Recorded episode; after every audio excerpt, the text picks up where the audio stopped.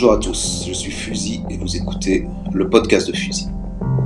Le but de ce podcast est de rencontrer des créatifs de tous horizons et de discuter librement de leur parcours, de faire partager leur passion ou simplement de parler de leur quotidien. C'est aussi un moyen de découvrir des nouveaux talents ou d'en apprendre plus sur des personnalités reconnues. Dans cet épisode de la rentrée, numéro 32, on s'élève avec mon invité Essilope. Il a beaucoup fait parler de lui dernièrement par ses interventions sur les toits de Paris, Marseille et d'autres grandes villes de France. Grâce à ses techniques, tirées de l'escalade et pas mal de culot et de sang-froid, il a pu placer ses peintures, qui représentent une voiture de police à l'envers, sur des spots jadis impossibles d'accès. Discret sur les réseaux sociaux, c'est la première fois qu'il participe à une interview et bien sûr à un podcast. Donc profitez bien, on va discuter ensemble de son parcours, motivation, influence, des anecdotes, ses projets, rapports avec le monde du graffiti, de l'art et bien plus encore. Donc soyez prêts, sky is the limit.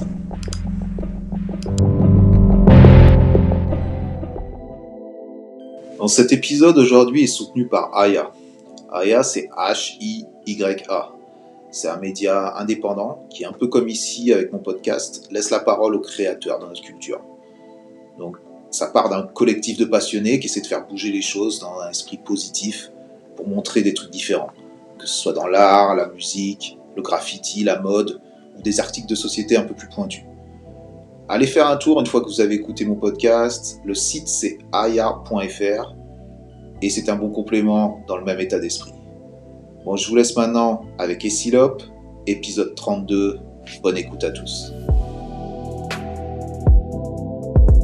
Donc, Essilope, bienvenue, bienvenue dans le podcast de Fusil, bienvenue chez moi. Merci d'avoir euh, accepté l'invitation parce que je sais que c'est une de tes premières interviews et surtout, euh, je pense, un de tes premiers podcasts. Donc, euh, je suis curieux de savoir ce que tu as à nous raconter. Et je suis aussi euh, curieux de, ou ravi de te laisser la parole pour pouvoir t'exprimer justement. Donc, en tout premier, est-ce que tu peux te présenter s'il te plaît? Ouais, bah salut Fusil, tout plaisir pour moi. Moi c'est le euh, le Police, le Dispo, on appelle aussi voiture et Vroom je me permets, désolé. Et euh, bah, je me suis fait connaître euh, en dessinant des voitures de police euh, à l'envers sur toutes sortes de façades parisiennes. Mhm. Puis voilà, après à côté j'ai j'ai plein d'autres euh, genres de bêtises que je fais, voilà, dont on va parler sûrement heure. Quoi.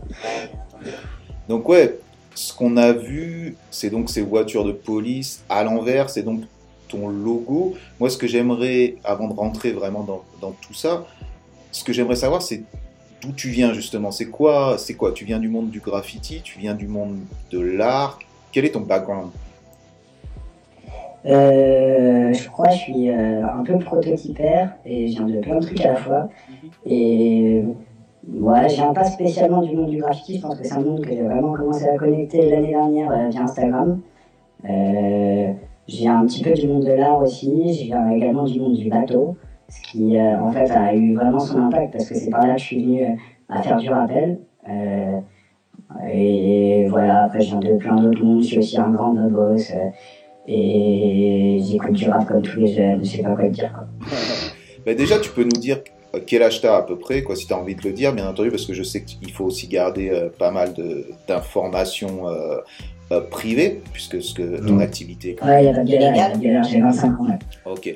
Donc tu as 25 ans, toi, tu es, es, de, de Paris ou tu es de quelle ville? Ouais, je suis de région parisienne, je suis de Houille. D'accord, Houille Carrière. Houille Carrière. Et, euh, et donc, c'est quoi? Comment tu te mets à te dire là demain je vais je vais aller peindre dans la rue et tout? C'est quoi tes premiers euh, c'est quoi tes influences? C'est quoi c'est quoi le déclic? Et déjà quand est-ce que tu as commencé justement à peindre dans la rue? Bah je pense que comme beaucoup de monde j'ai commencé quand même assez jeune. Moi ma particularité c'est que c'est euh, une meuf qui m'a mis au graffiti.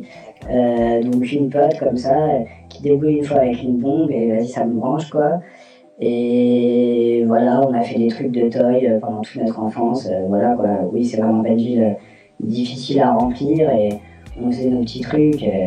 Enfin voilà, même complètement coupé du monde, avec aucune connaissance de, de ce qui pouvait se passer même sur la scène parisienne ou quoi. D'accord. Et voilà, ça a commencé tout naturellement. Hein. Et ça, c'était tu, utilisais un tag, c'était quoi justement tu, disais, tu utilises l'outil bombe, mais c'était pour y marquer quoi comme, comme truc? Tu vois, des références graffiti ou, ou des messages politiques C'était quoi exactement? Bah, j'ai pas du tout de message politique à la base. J'ai pas mal évolué, j'ai eu euh, quelques blases, j'ai graffé OK, j'ai graffé Icar, j'ai graffé Anna, euh, que des blases d'illustres inconnus parce que j'ai jamais fait assez longtemps euh, pour que ça perce quoi. Et après à côté, j'ai toujours kiffé dessiner, j'ai jamais été matrixé par ce truc de faut faire que des lettres. Alors très vite j'ai aussi dessiné des têtes, des monstres, voilà. Après, là où c'est devenu un petit peu plus sérieux, c'est quand j'ai quitté la région parisienne, j'ai fait les beaux-arts de Montpellier. Et euh, là-bas, très vite, euh, un pote me file une clé PTT et je commence à aller sur les toits, à m'éclater là-dessus. Et euh, là-bas, j'ai dessiné pas mal de têtes aussi, ouais. un peu dans les villes alentours, Sèvres, Toulouse, tout ça. Voilà. Après ça, je, je coupe complètement avec tout et je pars aux Antilles faire du bateau. Je deviens skipper. Et c'est que en revenant que je suis revenu sur Paris, euh, revoir la famille, les copains, tout ça, et que là je commence les voitures de police. Et ça, ces voitures de police, c'est très récent. C'est quand exactement euh, C'est quoi la date où tu fais les premières voitures de police? Ouais, bah, plus si récent que ça, mais c'est euh, décembre 2017, tout fin décembre que je commence. Mhm. Et j'avoue pas mal jusqu'à, disons, mars, quoi. Et après, je me repars faire du bateau. Pendant un moment, j'arrête complètement. Et je suis revenu sur Paris en début d'année dernière. Début 2020, Ok. Donc, ce qui est intéressant, c'est que tu as, développé un truc qui était quand même inconnu, c'est-à-dire cette, descente en rappel pour euh, peindre sur des façades. Euh, j'ai envie de te dire, tu vois, sans euh, dénigrer totalement ton, ton activité, en très peu de temps, et en pas tant que ça de t'as mis un impact de fou sur euh, sur la scène graffiti sur la scène street art sur ce que tu veux tu vois. De villes comme Paris comme Marseille en faisant justement des trucs qui n'avaient jamais été faits. Est-ce que comment ça t'est venu justement de faire ce truc de de descente en rappel? Est-ce que tu te considères comme le premier? Comment ça s'est passé? Quelles ont été les influences? Et, pourquoi pourquoi t'as fait ça quoi? C'est une vaste question, maître fusil. Euh, alors le truc c'est que bah, en fait, euh, moi, je, je, connaissais vraiment pas, enfin, pas du tout ce monde du graffiti. Ce que je connaissais, c'était bah, comme tout le monde, ce qui fait quand j'étais dans le RR, regarder les graphes autour de moi. Donc, euh, forcément, il y a des blasts qui m'ont vite sauté aux yeux, quoi. Des Feito, des Risottes, même des Gap, Kers, Zino. tout cela, j'ai kiffé les pister. Mais disons que j'avais du coup une appréhension du graffiti qui était vraiment empirique, quoi. Les mecs que je voyais autour de moi, mais genre comme tout, je savais pas c'était qui. Enfin, mhm. En fait, euh, et même maintenant d'ailleurs, ma culture n'est pas incroyable, mais quand même, à force de traîner un peu plus dans ce milieu, ça va mieux. Mais vraiment, je connaissais personne. Au moment où je commence le rappel, je suis même pas sûr que je connais les Berlin Kids, euh, et encore moins les Pichassao au Brésil. Euh, ce qui se passe, c'est que, comme je t'ai dit, j'ai fait du bateau. Et du coup, je reviens sur Paris, j'ai cette idée de voiture de police à l'envers qui, que j'ai pas inventé du tout, qui vient d'un groupe d'artistes russes qui s'appelle Voina, on y reviendra après si tu veux. Et en gros, ben, je suis en train d'en faire euh, la perche à l'envers et je découvre le jeu parisien et pour moi c'est genre un truc énorme quoi. Enfin là-bas je montais sur les toits de, du sud, Montpellier et tout, qui sont pas si hauts. La première fois que j'ai escaladé un échappage de Paris, ça m'a donné le vertige quoi, c'était un truc de ouf pour moi. Donc voilà, je, déboule là-dedans et un jour sur un toit, bah, je trouve une corde. Et je me rappellerai toujours, c'était particulier, c'était au-dessus d'un restaurant chinois, ça sentait Shintok sur le toit quoi. Et là, je me dis, mais putain, c'est bien sûr, alors je me coupe un bout. Et en fait, euh, pendant deux ans et demi, j'ai pas du tout utilisé le matériel de cordiste, pas du tout de gris-gris, de harnais ou quoi, j'avais juste cette foutue corde. Je me faisais euh, deux boucles, une, de, une dans chaque boucle, un tour autour de la taille, et euh, je descendais à l'arrache comme ça, à la force des bras, en faisant des échelles de boucles pour remonter. C'était pas incroyable, c'était vraiment la merde et tout, mais bah, c'est un truc qui nous venait vraiment du bateau parce que j'avais l'habitude de mettre des tensions de plusieurs centaines de kilos dans des cordes, donc je savais que ça tenait. Euh, et après, ce qui est assez marrant, c'est que quand tu sais ça, tu comprends mieux pourquoi mes premières voitures, par exemple, sont toutes petites. Quand tu fais du rappel, euh, si tu as un gris et tout, tu peux t'étendre tout le long de ta corde et du coup faire des trucs gigantesques, quoi. Et à l'époque, en fait, je me retrouvais coincé à une certaine hauteur. Du coup, je faisais mon truc là et voilà, au début, les mecs étaient là en mode, mais est-ce qu'il fait du rappel ou pas? Parce que c'est pas grand, mais quand même, comment il a fait pour atteindre ce spot et tout? Enfin, les mecs, là, j'imagine que la plupart du, enfin, des gens s'en battent les couilles, mais en tout cas, ceux que j'ai croisés ont pu me poser ce genre de questions. Et voilà, quoi, c'était une espèce de technique un peu bâtarde. Mhm. Euh, et plutôt faible. Mais euh, ouais, non, c'est super intéressant. Justement, et comment tu faisais, parce que moi ça m'intéresse juste le, truc technique, c'est-à-dire que tu accrochais ta, ta, corde à quoi? Une cheminée, à le moindre, euh, un truc métallique, c'était à quoi tu l'accrochais cette corde? Ouais, bah ça m'arrive de faire euh, des trucs métalliques en mode juste une antenne si elle est bien boulonnée et tout. Moi ça me fait pas trop peur. Et sinon, généralement, quand même des blocs de cheminée, en tout cas, jamais juste le, petit cylindre en argile, jamais ça, quoi, pour sûr, ça tient pas ça. Et ouais, je m'accrochais à ça. Et en fait, au début, ce que je faisais, c'est que du coup, je mettais le mou qu'il me fallait pour arriver à l'endroit que je voulais. Je descendais via les échelles. Mais souvent, bah, les côtés des échelles, ils sont déjà pris, quoi. Mhm. Donc après, quand ma corde se tendait, là, je m'accrochais à l'échelle et je me faisais balancer comme un pendule. J'arrivais à une place qui était vierge. Celle-là, je pouvais l'éclater. Et pour remonter, j'avais plus qu'à tirer latéralement ma corde et je, revenais sur l'échelle, tu vois. Ok, donc c'était vraiment, entre guillemets, amateur comme technique, mais ça marchait, ça t'a permis d'accéder à des places qui étaient, qui étaient vierges et de pouvoir... Euh, bah, le but de tout ça, c'était justement d'atteindre des, des, places vierges. À quel moment... Euh, t'es venu à un truc plus professionnel justement où tu t'es mis un harnais et t'as fait de la vraie descente en rappel quoi? Euh, bah, en fait, euh, justement, c'est une fois, j'ai parlé avec un professionnel. C'est-à-dire que le mec était cordiste, il avait jamais fait de graffiti à la corde, mais pour le coup, les techniques, il les connaissait, quoi. Et puis, j'explique comment je fais, et le mec me dit, vas-y, arrête, tu vas mourir et tout. Et puis, en plus, euh, il montre une technique de cordiste qui est incroyable, c'est la triangulation. En gros, euh, tu prends deux cordes, tu les accroches une à gauche, une à droite de ta façade, tu mets un gris-gris sur chaque. C'est quoi un gris-gris Osciller, passer d'une corde à l'autre. Et là, vraiment, euh, ta façade, ça devient ta feuille à 4. Quoi. Ah, excuse-moi, excuse-moi de te, te, couper. Parce que tu fais la référence au gris-gris. Moi, je n'y connais rien du tout. Il y a probablement plein de gens qui connaissent rien du tout. C'est quoi un gris-gris? Ah ouais, euh, bah du coup, euh, le gris-gris, c'est un talisman vaudou et chamanique dans certaines régions indigènes, particulièrement en Amazonie. Mais sinon, pour les cordistes, c'est un petit outil que tu viens clipser sur ta corde que tu accroches à ton harnais, c'est ça qui te suspend. Et en gros, tu as une manette, quand tu déclenches la manette, ça te fait descendre le long de la corde. Oui, je vois, ok. Je vois visuellement ce que c'était, je me doutais que c'était ça, mais je, voulais que tu, tu mettes les mots là-dessus. Ok, donc tu peux reprendre, le mec te dit donc, tu mets une, une corde de chaque côté de ta façade, et ensuite tu te fais glisser donc, avec le gris-gris, ça te permet d'aller d'un côté à l'autre de la façade, c'est ça? Ouais, c'est l'idée carrément. En gros, si, euh, si par exemple tu pars côté gauche, donc tu as ta corde de gauche qui est tendue, celle de droite qui est un peu molle, et là tu vas lâcher de la gauche, et du coup au fur et à mesure c'est la droite qui va se tendre, et du coup au lieu de descendre à la verticale, et ben, tu vas faire une espèce d'arc de cercle comme ça, et tu vas pouvoir parcourir toute la façade.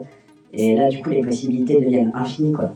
Eh oui, c'est justement là pour peindre, c'est énorme quoi, c'est ce, ce dont tu avais besoin quoi. Et ça tu Carrément tu commences à faire ça, euh, le, ce mec te fait voir ça, tu dis bon ben voilà, c'est ça qu'il faut que je fasse. Euh, il y avait un truc qui me, que je me demandais quand tu y vas justement sur ces toits, c'est quoi? C'est avec, tu vas seul, tu vas avec des gens, tu as une équipe, tu as des mecs qui te soutiennent, c'est comment Comment ça se passe ce, ce, process? Bah, Du coup, ce gars-là, j'ai rencontré, euh, je pense, en, pour pas te dire de bêtises, en mars, peut-être février de l'année dernière. D'accord. 2020, euh, je veux dire, du coup. Euh, et avant ça, il y a un gars que j'ai croisé par hasard, c'était N2O, avec lequel j'ai un peu peint. Et avant ça, j'ai tout fait en solo sur Paris. Et quand, quand j'étais sur Montpellier ou plus jeune, j'avais quelques potes, mais euh, on n'était pas si déter. Et en fait, les moments où je me tapais des vrais motifs et les moments où enfin, j'ai senti ce que c'était que le graffiti, ce que c'était que se lever à 3h du mat, de croiser que des mecs bourrés et d'être là avec ta déterre en mode ce spot et de voir qu'en assez peu de temps au final, tu peux vraiment impacter une ville, euh, ça c'est que des trucs que j'ai eu en solo quoi. Et là, euh, depuis, depuis un peu Insta, mais aussi beaucoup depuis euh, tout un tas de rencontres cosmiques qu'on fait que tout un groupe, enfin plusieurs groupes de potes se sont rejoints et puis moi je les ai rejoints aussi. L'année dernière, et ben, je commence à avoir une vraie équipe là, les EO les UNKZ aussi.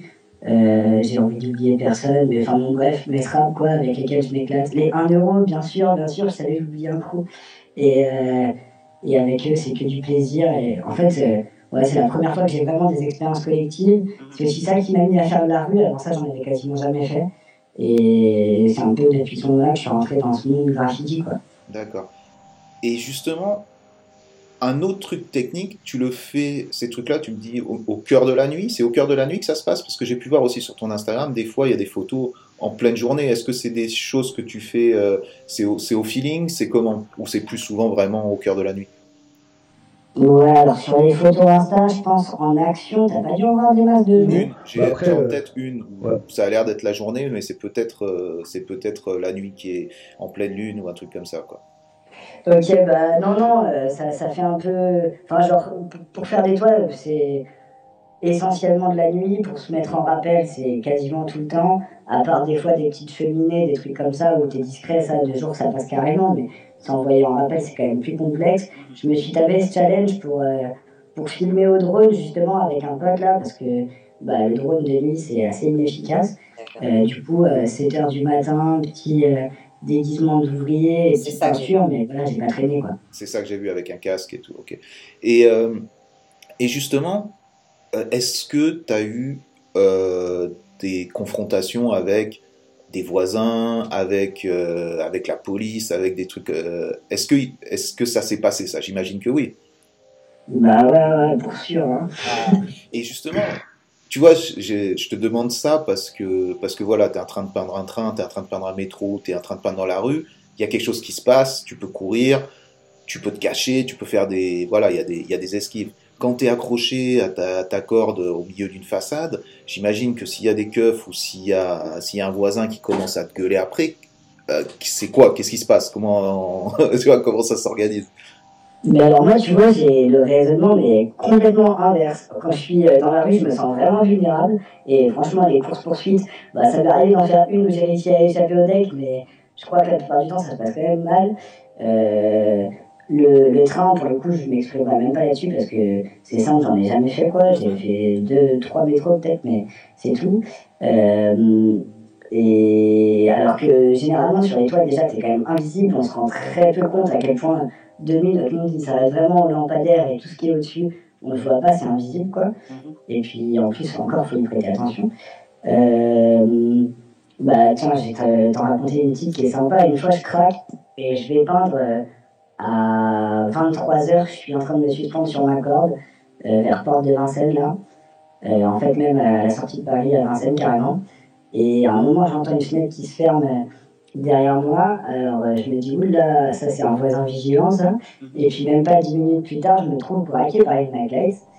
Alors euh, je suis là à commencer à remonter. Et puis euh, une fille qui me dit, bon bah t'as le droit de descendre maintenant. Je réfléchis un peu et je me dis que je vais vraiment pas faire ça.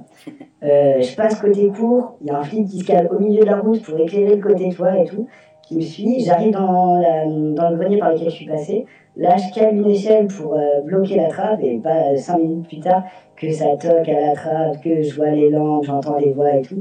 Alors moi, je suis en paro total, prêt à me reparer sur les toits. Et en fait, euh, le truc, c'est qu'un flic, ça n'a pas le droit d'intervenir à plus de 2m40 de hauteur. Donc dès qu'il s'agit de s'élever, c'est vite compliqué pour eux.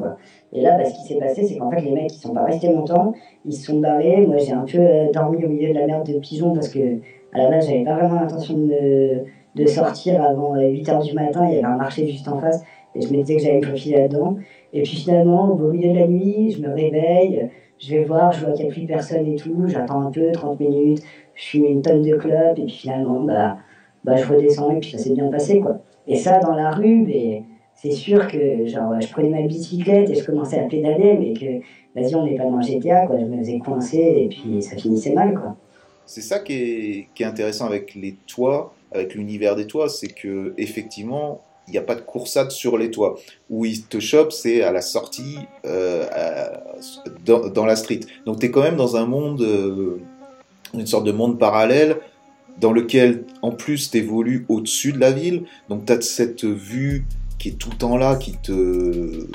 Qui, c'est autre chose que d'être dans les souterrains, et pourtant c'est encore une partie du graffiti, c'est encore un moyen de marquer ton nom d'une manière différente. Et le fait que c'est un autre univers, quoi. Et, tu te sens. J'imagine que ce rapport avec le bateau que tu as doit vraiment se ressentir par rapport à ça, parce que sur la mer ou quoi, tu as, cette étendue justement qui est, un peu la même que cette étendue que tu as sur, sur les toits des villes, non? Ouais, à fond, carrément. Les toits, c'est même pas que pour le graffiti, c'est même pour boire des bières au coucher du soleil ou quoi. Et c'est silencieux, tu vois l'horizon, tu peux ramener des, des et les draguer, c'est cool quoi. Et c'est vrai qu'il y a le côté aussi son qui est intéressant. Comme dans les souterrains, tu vois, je fais un parallèle avec les souterrains parce que moi je suis plus dans cette. Euh, je suis même totalement. Euh, plus dans cette optique-là, où dans mon expérience, c'est plus les souterrains, ou les trains, ou les podés, les trucs comme ça. Et c'est vrai que tu as un son qui est particulier dans un souterrain, euh, tu as des sons qui sont familiers sur lesquels tu vas pas réagir, tu vois, mais tu as des sons qui vont, qui vont résonner beaucoup plus. Et sur un toit, j'imagine que c'est la même chose. Tu as des sons qui te viennent de la ville et qui sont familiers, mais il doit y avoir d'autres sons qui te, qui, te mettent en, qui te mettent en alerte, non? Bah ouais, typiquement une fenêtre qui se ferme, c'est jamais bon quoi. c'est assez marrant ça, parce que tu vois comment tu es là, t'entends des trucs et tout, et ton, ton cerveau euh, et s'assimile à tous ces trucs-là, mais par contre, une fenêtre, ça veut dire danger. Euh, euh, tiens, un truc marrant en matière de son comme ça, c'est on s'est rendu compte avec des copains que très souvent la nuit, en fait, t'entends des oiseaux qui piaillent et tout, mais que quand t'es focal, t'es sur ta mission et tout, c'est un bruit qui complètement et que tu iras remarquer qu'au moment où tu es en train de ranger ton matos et tu commences à peine à, te décontracter. Quoi. Ah ouais, ouais ce truc de son est, super intéressant. Et un autre truc technique, parce que je suis curieux, tu vois, de ça. Déjà, je pense que ce que tu as fait et ce que tes, amis ou maintenant tu as un peu ton, ton crew est en train de faire, c'est quand même, euh, c'est quand même révolutionner quelque chose dans le monde du graffiti. C'est quand même un truc que tout Goethe euh, s'est imaginé un jour, se dire ah je vais avoir ce, mon nom en gros sur une façade comme ça, et les moyens étaient toujours euh, euh, était toujours difficile, c'est-à-dire que c'est tu descends une échelle, euh, tu les as déjà évoqués. Les moyens, c'est des moyens techniques euh, que tu peux pas que tu peux pas changer ou tu peux pas altérer. seulement si tu voles, quoi. J'ai envie de te dire, si tu voles, tu peux y aller. qui n'y a pas déjà pensé à ça Tu vois, ah, si je pouvais voler là, bah, je ferais mon blaze ici. Et tu arrives avec, avec cette technique qui, à la fin, reste juste une technique et c'est juste révolutionner un truc. Et je trouve ça extrêmement intéressant parce que, parce que voilà, vous avez pu, euh, ou tu as pu euh, mettre ton blaze à des endroits de fou dans Paris, mais aussi dans Marseille, et ça révolutionne, euh, ça révolutionne cette discipline, je trouve, quoi, je trouve. Je sais pas où je veux en venir par rapport à ça, ou si c'est une question, ou si c'est juste un fait établi, quoi, c'était juste un ressenti, tu vois, que je voulais te, te dire. Et voilà, donc, techniquement, tu redescends par où? Tu redescends, tu remontes ou tu ou tu t'en vas par le bas du mur? Non, euh, bah, bah, déjà quand j'étais seul tout, euh, c'était complètement impossible de, de, penser à descendre parce que sinon ça voulait dire que je laissais ma corde en bas, enfin en haut pardon. Ouais, voilà. Et du coup ça remonte là, très souvent. Euh, et puis même en fait généralement c'est ce qu'il y a de plus discret, ça prend un peu plus de temps, mais en fait quand tu es sur une façade des fois le temps t'en as quand bah, ça m'est arrivé de passer deux heures à dessiner tranquille. Voilà. Mais je rebondis vite sur ce que tu as dit avant, c'est clair et net que même tu as commencé par ça et tu as complètement raison. Des graffitis, j'en ai pas fait tant que ça, quoi. Mhm. Mais juste euh, bah, un peu des endroits stratégiques, peut-être. Et ouais, ouais, le, rappel, c'est la, balle, la balle et ça marche trop bien. Et en fait, c'est en train de, d'exploser à une vitesse de ouf, j'ai l'impression. Euh, il y a un an, on était peut-être deux. Maintenant, on est déjà au moins 20 en France, je pense. Moi, je reçois assez régulièrement euh, des petits messages de minots de 18 ans qui sont en mode ouais, gros, ça marche comment et tout.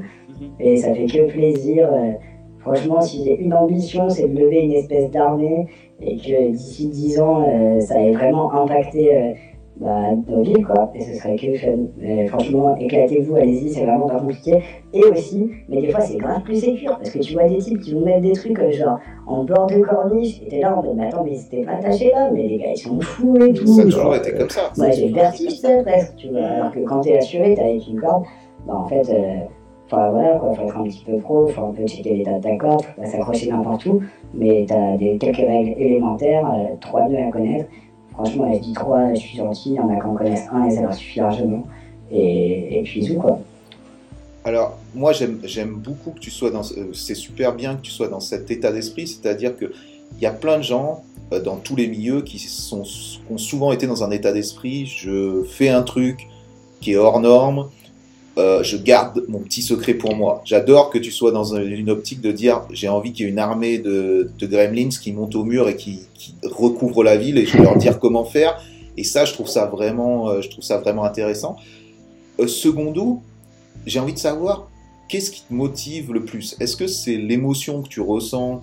Euh, Tu vois, quand je dis émotion, oui, c'est voilà les feelings que tu ressens, l'adrénaline, la plénitude que tu as quand tu as fini un, un, mur comme ça, une action comme ça, qui te motive à y retourner le lendemain ou un autre jour? Ou est-ce que c'est la fame de voir ton nom justement, là en l'occurrence c'est pas ton nom mais c'est ce logo, euh, qui va recouvrir la ville, parce que c'est souvent un mélange de ça pour le Goethe. Pour toi, qu'est-ce qui prend le dessus? Bah écoute, c'est complètement un mélange de ça. Après, ça m'est arrivé à des moments de, de me dire justement que ce côté égo et tout, c'était... Euh, genre un truc de vieux snob comme les VTP. merci, merci, merci, vas-y. non, je rigole, mais enfin voilà, moi je trouve que ce truc d'ego, au final, il est. Euh... Non, je rigole avec des gosses, ça va trop. Non, mais il y aura des gens qui vont t'écouter, il y aura, il y aura, de... euh, il y aura des représailles, mais on ne dira rien. Continuez, continuez. non, mais je capte très bien ce que tu es en train de dire. Euh, non, mais voilà, l'ego, c'est limite pas important. Les sont. Enfin, moi, à la base, ce qui m'intéresse même, c'est faire des dessins, quoi. Genre, euh, après, clairement, je laisse le truc de l'ego, et au moment où je me suis mis à faire d'autres trucs, et ben voilà, j'avais cette frustration de me dire, ah, mais personne ne saura que c'est moi et tout.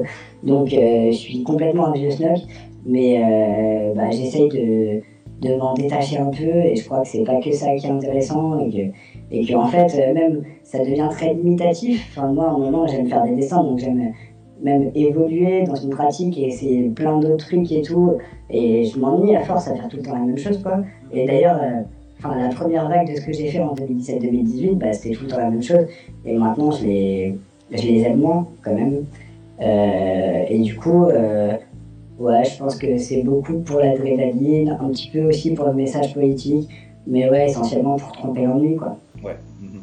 Et justement, euh, pour continuer et peut-être conclure sur cette partie un peu technique et tout, ou même ressenti, quand tu descends de cet immeuble que tu viens de passer deux heures à peindre, ou même une heure, ou même 30 minutes, on s'en fout, et que tu es dans la rue et que là, tu prends ton recul, comment ça se passe déjà? Est-ce Moi, j'ai envie de savoir, tu vas... J'imagine que tu es impatient de voir le résultat, donc quand tu sors dans la rue, il faut que tu prennes du recul pour pouvoir le voir. Euh, comment ça se passe? Tu t'es tu es assez patient pour marcher assez loin pour pouvoir voir le recul? Est-ce que tu regardes d'en bas tout de suite ce que ça a donné? Et là, quel est, quelles sont les, les, sensations par rapport à ça? Quel est le, le feeling, tu vois, de, du résultat, quoi? Ouais, bah, je rappelle qu'il y avait un jeu, et j'ai fini par, euh, par, jouer à son jeu, c'est euh, quand tu descends, pas se retourner avant d'arriver au meilleur point de vue. Ah, voilà, on est... Et du coup, là, j'essaie de, faire ça aussi. Puis des fois, tu craques, tu jettes un petit coup d'œil quand même. Mais euh, bah, quel sentiment Tu t'en doutes, hein, t'es un peu fier, t'es trop content. Surtout que généralement, quand tu montes, t'as quand même un moment d'appréhension où tu te demandes pourquoi t'es pas en train de fumer des pètes dans un canard. Euh, et, puis, voilà, quand tu descends, c'est que du plaisir. Ouais, t'arrives à surmonter ce, truc où tu te dis merde, pourquoi je me mets en danger comme ça? Pourquoi je suis en train de faire ça? Et dès, que tu regardes ce que, ce que tu as fait, tu te dis ok, je, n'y a, pas de pourquoi, j'y retourne demain, c'est trop bien. c'est ça, non un peu? Ouais, c'est l'évidence, c'est l'évidence. Puis c'est même, euh, ouais, je crois que l'ennui, c'est vraiment un des trucs de, de notre époque qui peut être le pire. Et puis la perte de sens, tu vois, pas savoir pourquoi tu es là. Alors, on a tous besoin de, de, de faire des conneries pour, pour, pour, donner du sens à nos vies, quoi, je crois. Et en dernier truc technique, tu es extrêmement près du mur aussi euh, quand tu fais ça. C'est-à-dire que tu n'as vraiment aucun recul. Tu arrives comment à prendre, arrives à prendre du recul juste avec la longueur de tes jambes, quoi. Ouais, c'est ça. C'est ça.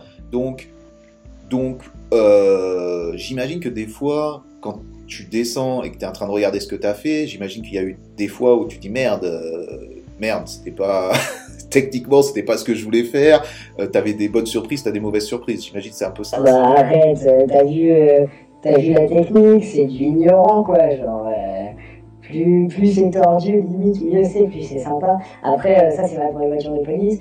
Mais sinon, bah, j'ai dessiné aussi un peu des animaux et toutes sortes de monstres. Et là, j'ai eu des, surprises aussi.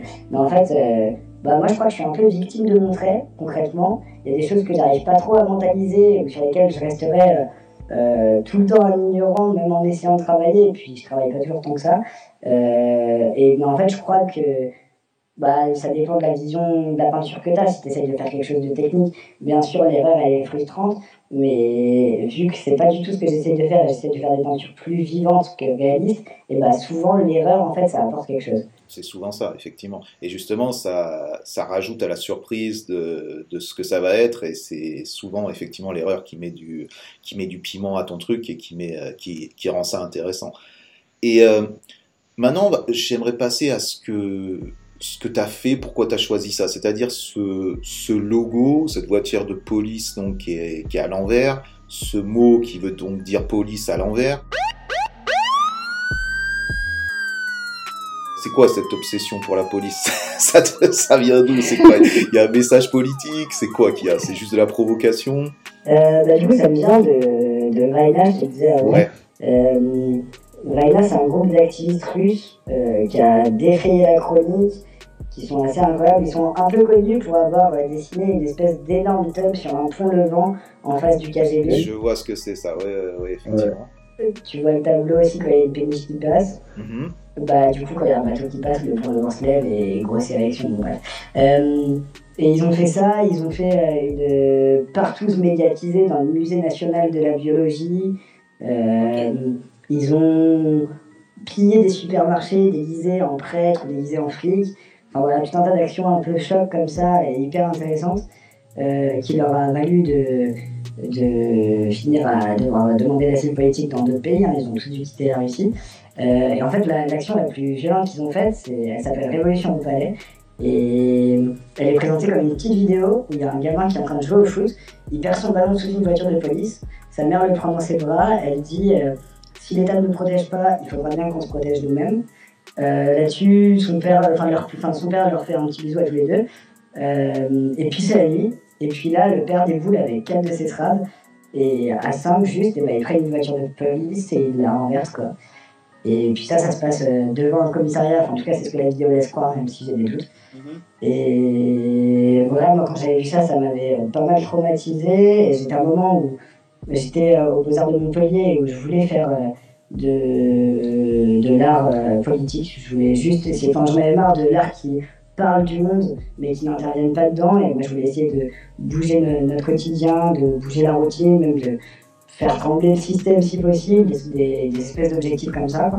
Et du coup, bah, j'avais cette pratique du graffiti et avec mon ex, on se posait beaucoup la question de comment réussir à à faire un graffiti euh, politique qui soit plus politique et qui exploite la force du graffiti, parce qu'à la base, quand même, le graffiti, ça s'attaque à la propriété privée. Bah, alors, le cambriolage aussi, ça s'attaque à la propriété privée, mais là, c'est que sur un plan symbolique. Mais bah, moi, je suis pas, je suis pas un. Je suis peut-être un voyou, mais je suis pas un grand brigand non plus, quoi. Et du coup, euh, genre, euh, ça m'allait de juste rester sur le symbole. Bref, bah, c'est l'idée de mon ex à la base. Et depuis, je me suis appliqué à la faire, à dessiner cette petite voiture de police à l'envers. Puis les dessiner, euh, peut-être malgré moi, mais quand même, ça a son impact euh, avec un style assez enfantin. Je trouvais que c'était chouette parce que euh, ça désamorçait tout simplement la peur du fric qu'on veut tout savoir, quoi. En tout cas, tous les moins de 30 ans ont, et je pense beaucoup de gens au-dessus quand même. Et voilà, ça lui a apporté une espèce de petite légèreté, de petite euh, provocation, comme tu as dit. Moi, j'irais même jusqu'à dire profanation, parce que à, plus d'un égard, la police est sacrée, quoi. Mhm. Euh, je, peux, je, pourrais citer des exemples, comme le fait que, par exemple, elle se fasse juger par la police, l'IGPN, euh, par le fait que dès que tu parles de violence policière, on a le grand Macronus qui s'offusque, là. Et donc, à plus d'un égard, la police est sacrée et elle est là pour faire flipper, il n'y a pas de doute là-dessus. Alors du coup, euh, apporter une notion un peu plus légère comme ça, je, pensais que ça pouvait que donner la force à des gens. Voilà, en gros, Donc il y, y, a un gros truc symbolique. Moi, j'ai... Euh, donc mon opinion euh, personnelle par rapport à ça et par rapport à plein d'artistes qui se veulent dans, dans une sorte de j'ai pas envie de te dire rébellion, tu vois, mais une sorte de voilà changer la société, blablabla. Moi, je pense que je pense pas que ça change quoi que ce soit. C'est-à-dire que pour moi, tu vois, justement, euh, voilà, discutons-en, mais pour moi, mettre euh, dessiner une voiture de police, est-ce que ça va faire chier la police?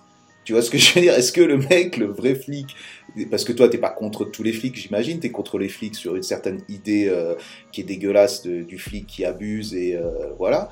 Est-ce que ce mec-là va se sentir euh, touché par, par ce que t'as fait toi? Ou est-ce que c'est juste le mec qui a la même opinion que toi, qui est d'accord avec toi, qui va trouver ça cool et qui va, qui va, qui va se, comment s'appelle, se, voilà, suivre ton idée, alors qu'il est déjà dans ton idée? Est-ce que tu penses que ça change quelque chose, tu vois? Est-ce que ça change? Déjà, euh, je pense pas que tu, penses que ça puisse changer la société en elle-même, mais est-ce que tu penses que ça change même un tout petit peu? Les idées des gens, tu vois Ou est-ce que c'est juste les mecs qui pensent contre toi, de toute façon, ils vont même pas le voir, ils vont pas y faire attention, et les gens qui, qui sont déjà qui ont déjà ton avis, ben voilà, c'est déjà tes, c'est déjà tes fans, tu vois ce que je veux dire? Euh, ouais. Alors, euh, du coup, pour répondre à la première question, moi, je suis pas du tout, euh, je suis pas du tout anti-flic, je suis pas ACAB. Euh, moi-même, ça m'est arrivé de me faire presque sauver la vie par la police. Bon, en fait, ils faisaient que leur travail et les agents qui m'ont sauvé la vie, c'est des amis.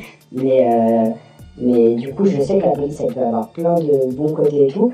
N'empêche que institutionnellement, c'est une force qui aujourd'hui est essentiellement répressive et c'est peut-être la seule chose qui maintient un état en place qui personnellement ne va pas du tout. Et, euh, c'est aussi euh, la gardienne d'un monde que, que à plus d'un égard j'aimerais voir changer, mhm. pour le moins.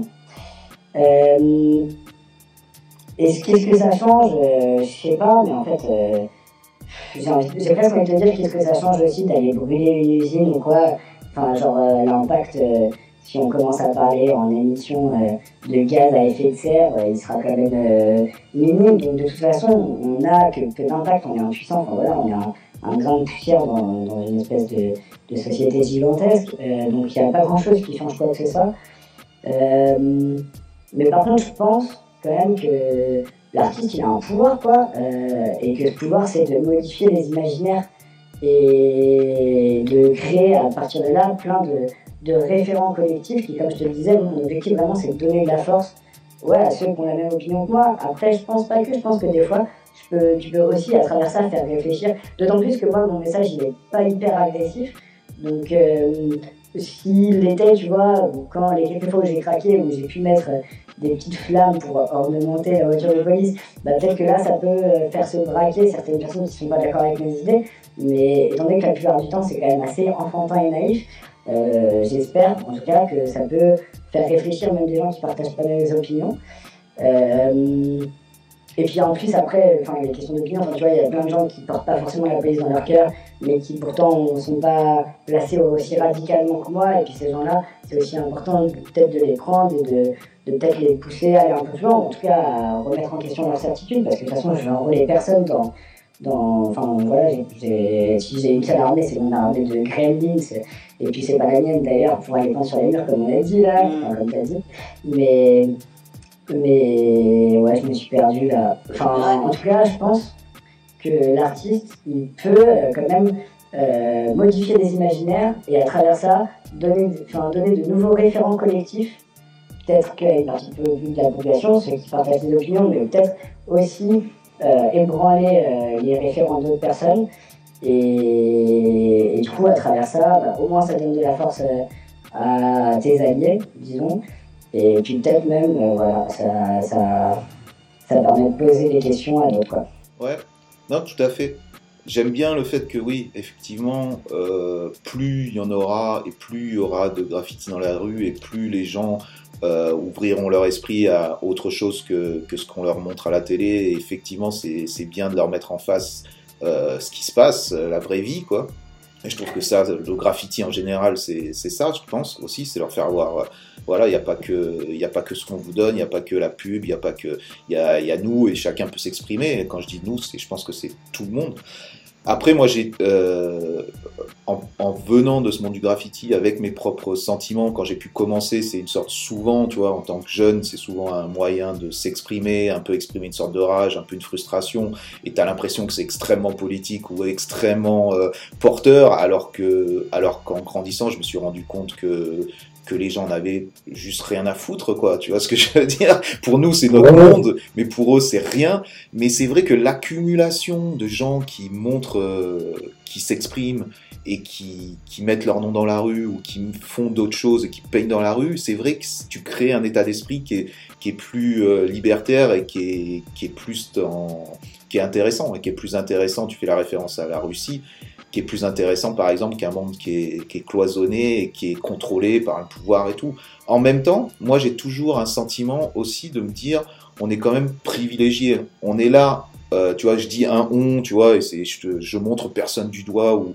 ou, quoi que ce soit, tu vois, j'essaie juste de, de discuter, mais j'ai l'impression que en tant que Français, par exemple, ou euh, juste, euh, voilà, Européen, on est quand même privilégié par rapport à notre mode de vie et on est dans une sorte de contestation tout le temps. La police c'est pas bien, le truc. Le, euh, bien sûr, bien entendu, c'est important que ça existe, c'est important de se battre contre contre euh, les répressions et tout comme ça. Mais on n'est pas au même niveau on, est, on reste privilégié par rapport à notre mode de vie. Tu vois ce que je veux dire? On peut continuer à mhm. s'exprimer. On peut demain, là, je fais un podcast, je peux dire ce que j'ai envie de dire. Tu vois? Tu vas dans les pays d'Afrique, de, de, de Russie, de, les mecs peuvent pas faire ça. Tu vois, ce que je veux dire? Donc après, ça veut dire quoi? Ça veut rien dire, mais en même temps, euh, en même temps, je pense que c'est important de situer, nous, resituer dans, cette dans cette révolte entre guillemets quoi.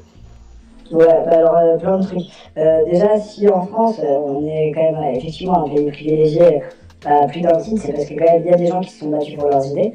Donc en fait, c'est pas du tout gratuit. Bah, effectivement, moi j'ai une famille qui avait comme enfin, qui manquait de rien et tout, et je suis ok. Et sûrement que si ça n'avait pas été le cas, et ben genre les idées politiques elles auraient vite placé à la trappe et j'aurais voulu mailler. Mais en fait, du coup, si des gens qui ont euh, ce confort se mettent pas à se bouger pour leurs idées, qui le fera, quoi. Tu vois, parce que je pense que quand tu passes ta vie à mailler, si t'as un peu de cœur et tout, il y a un moment où quand même tu vas te dire putain, euh, je, ça aurait pu être autre chose. Moi, j'avais clairement pas le temps de le faire et j'en avais clairement pas l'envie, mais, euh, mais peut-être que ça pourrait quand même ramener quelques regrets. Moi, je sais pas. Et après, sur l'impact du graffiti, c'est évident que les 90% des gens s'en battent les couilles de ton blaze et de quitter, mais euh, comme tu l'as dit, l'accumulation, ça fait quelque chose, quoi. Regarde euh, un Barbès qui est en train de se gentrifier à fond, mhm. et bah n'empêche que l'ambiance qui est là-bas, c'est quand même pas la même que dans d'autres quartiers, et c'est en partie pour les graffitis, pas du tout que, c'est aussi pour parce que là-bas euh, c'est beaucoup plus multiculturel, il y a beaucoup plus de monde, parce que aussi il y a des propriétaires qui refusent de monter leur prix et du coup ça permet à des gens de rester. Mais euh, enfin c'est pour plein plein plein de raisons, je vais pas commencer à les sortir toutes et puis c'est sûrement pas le bagage pour le faire. Mais euh, le graffiti ça, a sa place là-dedans et ça a quand même un certain poids. ça a un poids. Ça a un poids. C'est extrêmement intéressant justement le poids que ça a pris dans toutes les villes du monde. Et euh, c'est intéressant aussi comment ce poids a été euh, aussi récupéré entre guillemets pour essayer de, avec les street art tours, les, les, ce genre de, de situation. C'est c'est extrêmement intéressant et complexe. Mais par exemple, moi, je voyage pas mal, je vis aux États-Unis, et à chaque fois que je vais dans une ville, euh, chaque ville, malgré cette globalisation, chaque ville est différente par son graffiti. Tu vois ce que je veux dire? Chaque style de graffiti euh, définit une ville et, et, pour moi apporte son intérêt. Tu vois, quand je vais à Berlin, je sais que je vois un certain type de graffiti. Je vais à Paris, je vois un certain type de graffiti. Pareil pour Los Angeles. Et ça définit la ville et ça définit l'état d'esprit. Et si j'arrive dans une ville où il n'y a pas de graffiti, c'est juste triste. C'est triste et j'ai l'impression qu'il n'y a pas de vie. J'ai l'impression qu'il n'y a pas de culture. J'ai l'impression qu'il n'y a pas de tu vois ce que je veux dire? D'expression, je suis là, qu'est-ce que c'est? Et euh, c'est vrai que c'est un mouvement qui est tellement puissant. Et moi, ce que je, ce que j'apprécie, c'est qu'il est justement tout temps mouvant. C'est-à-dire qu'à chaque fois que tu te dis, bon, tout a été vu dans le graffiti, les mecs ont fait des walkers, les mecs ont fait bam, t'as un mec comme toi qui arrive, qui va faire, euh, qui va faire une descente en rappel, ou bam, t'as une nouvelle génération de Goethe qui va, qui va graver les trucs, ou les, au Brésil, les Pictures House qui vont faire des trucs, ou à Los Angeles, les mecs qui vont, qui vont faire des, des énormes blocs sur l'autoroute. Il y a toujours, euh, euh, toujours vivant, quoi, comme, euh, comme mouvement. Et bah putain, tu me flattes, hein. Et puisque tu me flattes, euh, moi aussi j'ai flatté un peu quand même. Toi aussi, t'as fait bouger les lignes. Et à la base, j'ai parlé du ignorant tout à l'heure. Bah, c'est évident, tout le monde le sait, la danse, toi le sensei. Hein. Ouais, mais c'est même pas, euh, tu vois, je suis pas là, on n'est pas là en train de se lancer des fleurs, mais je pense que dans le, ce mouvement en général euh, de graffiti, et probablement, toi qui as été dans les, des études d'art. Moi, j'ai pas fait d'études d'art, mais euh, c'est une sorte de constat. J'ai l'impression, c'est même pas une impression, c'est que c'est, le graffiti a mis un front kick à la gueule de, de l'art en général et s'est imposé comme un, comme un mouvement artistique incontournable dans, à notre époque. Toi, en tant que justement étudiant qui a, qui, a, probablement justement ben, voilà, étudié tout ce, tout ce qui est l'art et euh, toutes les théories, tous les trucs, comment, comment tes profs, par exemple, ou comment ton, ta génération réagit par rapport à ce truc-là? Vous l'avez totalement euh, ingéré, le fait que le graffiti fait partie de votre vie? Ouais, non, mais alors, ouais, c'est large. Euh, le truc, c'est que dans les écoles des beaux-arts, ce qu'on apprend, c'est l'art contemporain, ce qui est et un, art du fric, si je peux me permettre, c'est-à-dire que c'est quand même un art hyper élitiste qui s'adresse à une élite euh, qui se prétend apolitique mais qui en fait l'est pas du tout et très souvent euh, est basé sur une idéologie que je trouve assez capitaliste. Pas tout le temps, il y a des choses très intéressantes à en tirer, c'est l'évidence, mais par contre, dedans, le graffiti, c'est clairement vu comme un sous-art, voire pas comme un art. Euh, même le street art, qui pourtant est quand même plus reconnu institutionnellement, et ben là-dedans, c'est toujours. Enfin, c'est pas du tout reconnu. et moi, genre vu qu'il y avait que ça qui me faisait kiffer, j'ai présenté en fait que des actions euh, que je faisais en ville. Euh, et j'ai dû, voilà, d'une certaine manière, les faire rentrer dans l'école. Et je pense qu'à des moments, ça m'a matrixé et qu'encore aujourd'hui, je suis en train de m'en défaire parce que c'est des codes qu'à la base, euh, je valide pas forcément et qu'on enfin, que on, peut faire des choses hyper intéressantes sans passer par ces foutus codes. Euh, après, il y a des choses quand même hyper intéressantes à voir dedans. Moi, ce que j'aime bien dans l'art contemporain, c'est le délire de, l'énigme, en fait. C'est que souvent, je te dis ça, en vrai, je suis pas allé dans une expo depuis euh, au moins trois ans, et puis avec l'histoire de passe sanitaire je sais pas si je vais retourner un jour, hein. mais quand même, pour les quelques mecs que je kiffe, qui sont rarissimes au milieu d'une d'une myriade de belles, de beaux enfoirés qui m'intéressent pas du tout. Euh, les quelques trucs que j'aime bien des fois dans l'art contemporain, c'est dire des énigmes où tu as plein d'éléments comme ça que tu dois associer, et puis du coup, c'est, ça donne euh, un truc qui a plein de sens, quoi, en fait. Tu, vois, tu peux voir plein de sens dedans, et deux personnes n'ont pas la même interprétation, et ça fait réfléchir, et il n'y a que ça qui est chouette.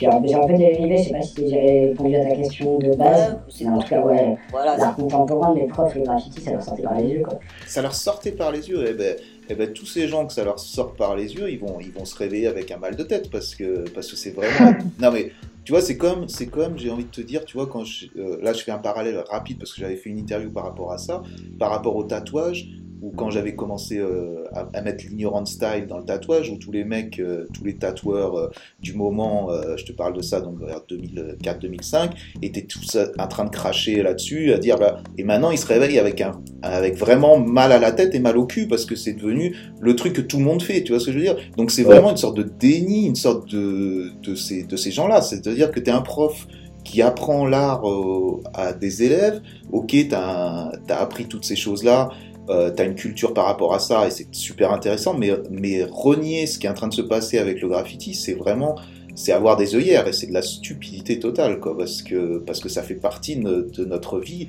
et il y a énormément de talent quoi. En fait là ça me ça me choque. Ce que tu me dis ça me choque que, que tu me dises que les profs pensent de cette manière là tu vois on va pas faire de généralité j'imagine qu'il y a plein de gens qui sont super ouverts sur ça mais ça me choque parce que c'est extrêmement stupide quoi Ouais, mais après, j'ai vu que c'est bah, déjà au Beaux-Arts, quand même, au moins la moitié des profs, c'est encore des vieux.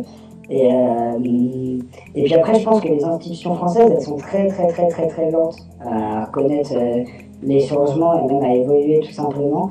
Euh, regarde euh, des, des, mecs comme euh, Vitrani, qui justement mettent le graffiti un peu sur la scène de l'art contemporain.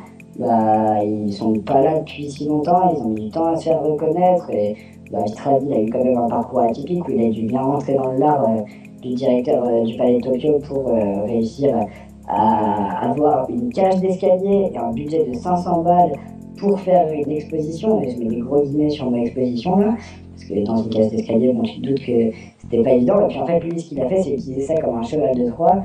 Derrière, il a invité tout un tas de graffeurs pour éclater tous les coins secrets du Palais Tokyo. Et, et c'est que à la suite de ça, après avoir bah, bien pisser au cul des institutions que en fait ça a fini par leur plaire parce que parce qu'ils aiment bien qu'on leur pisse au cul quoi. Ouais, ouais, ouais, là tu fais donc euh, référence à Hugo Vitrani, qui est euh, un des curateurs du, du Palais de Tokyo et qui avait donc euh, instauré ce, ce- dans les souterrains du, du Palais de Tokyo un- une exposition où juste voilà où des graffeurs avaient peint et qui maintenant effectivement montent des expositions plus avec plus d'ampleur. Mais ouais, je comprends, mais en même temps, ouais, faut, faut, c'est institutionnel.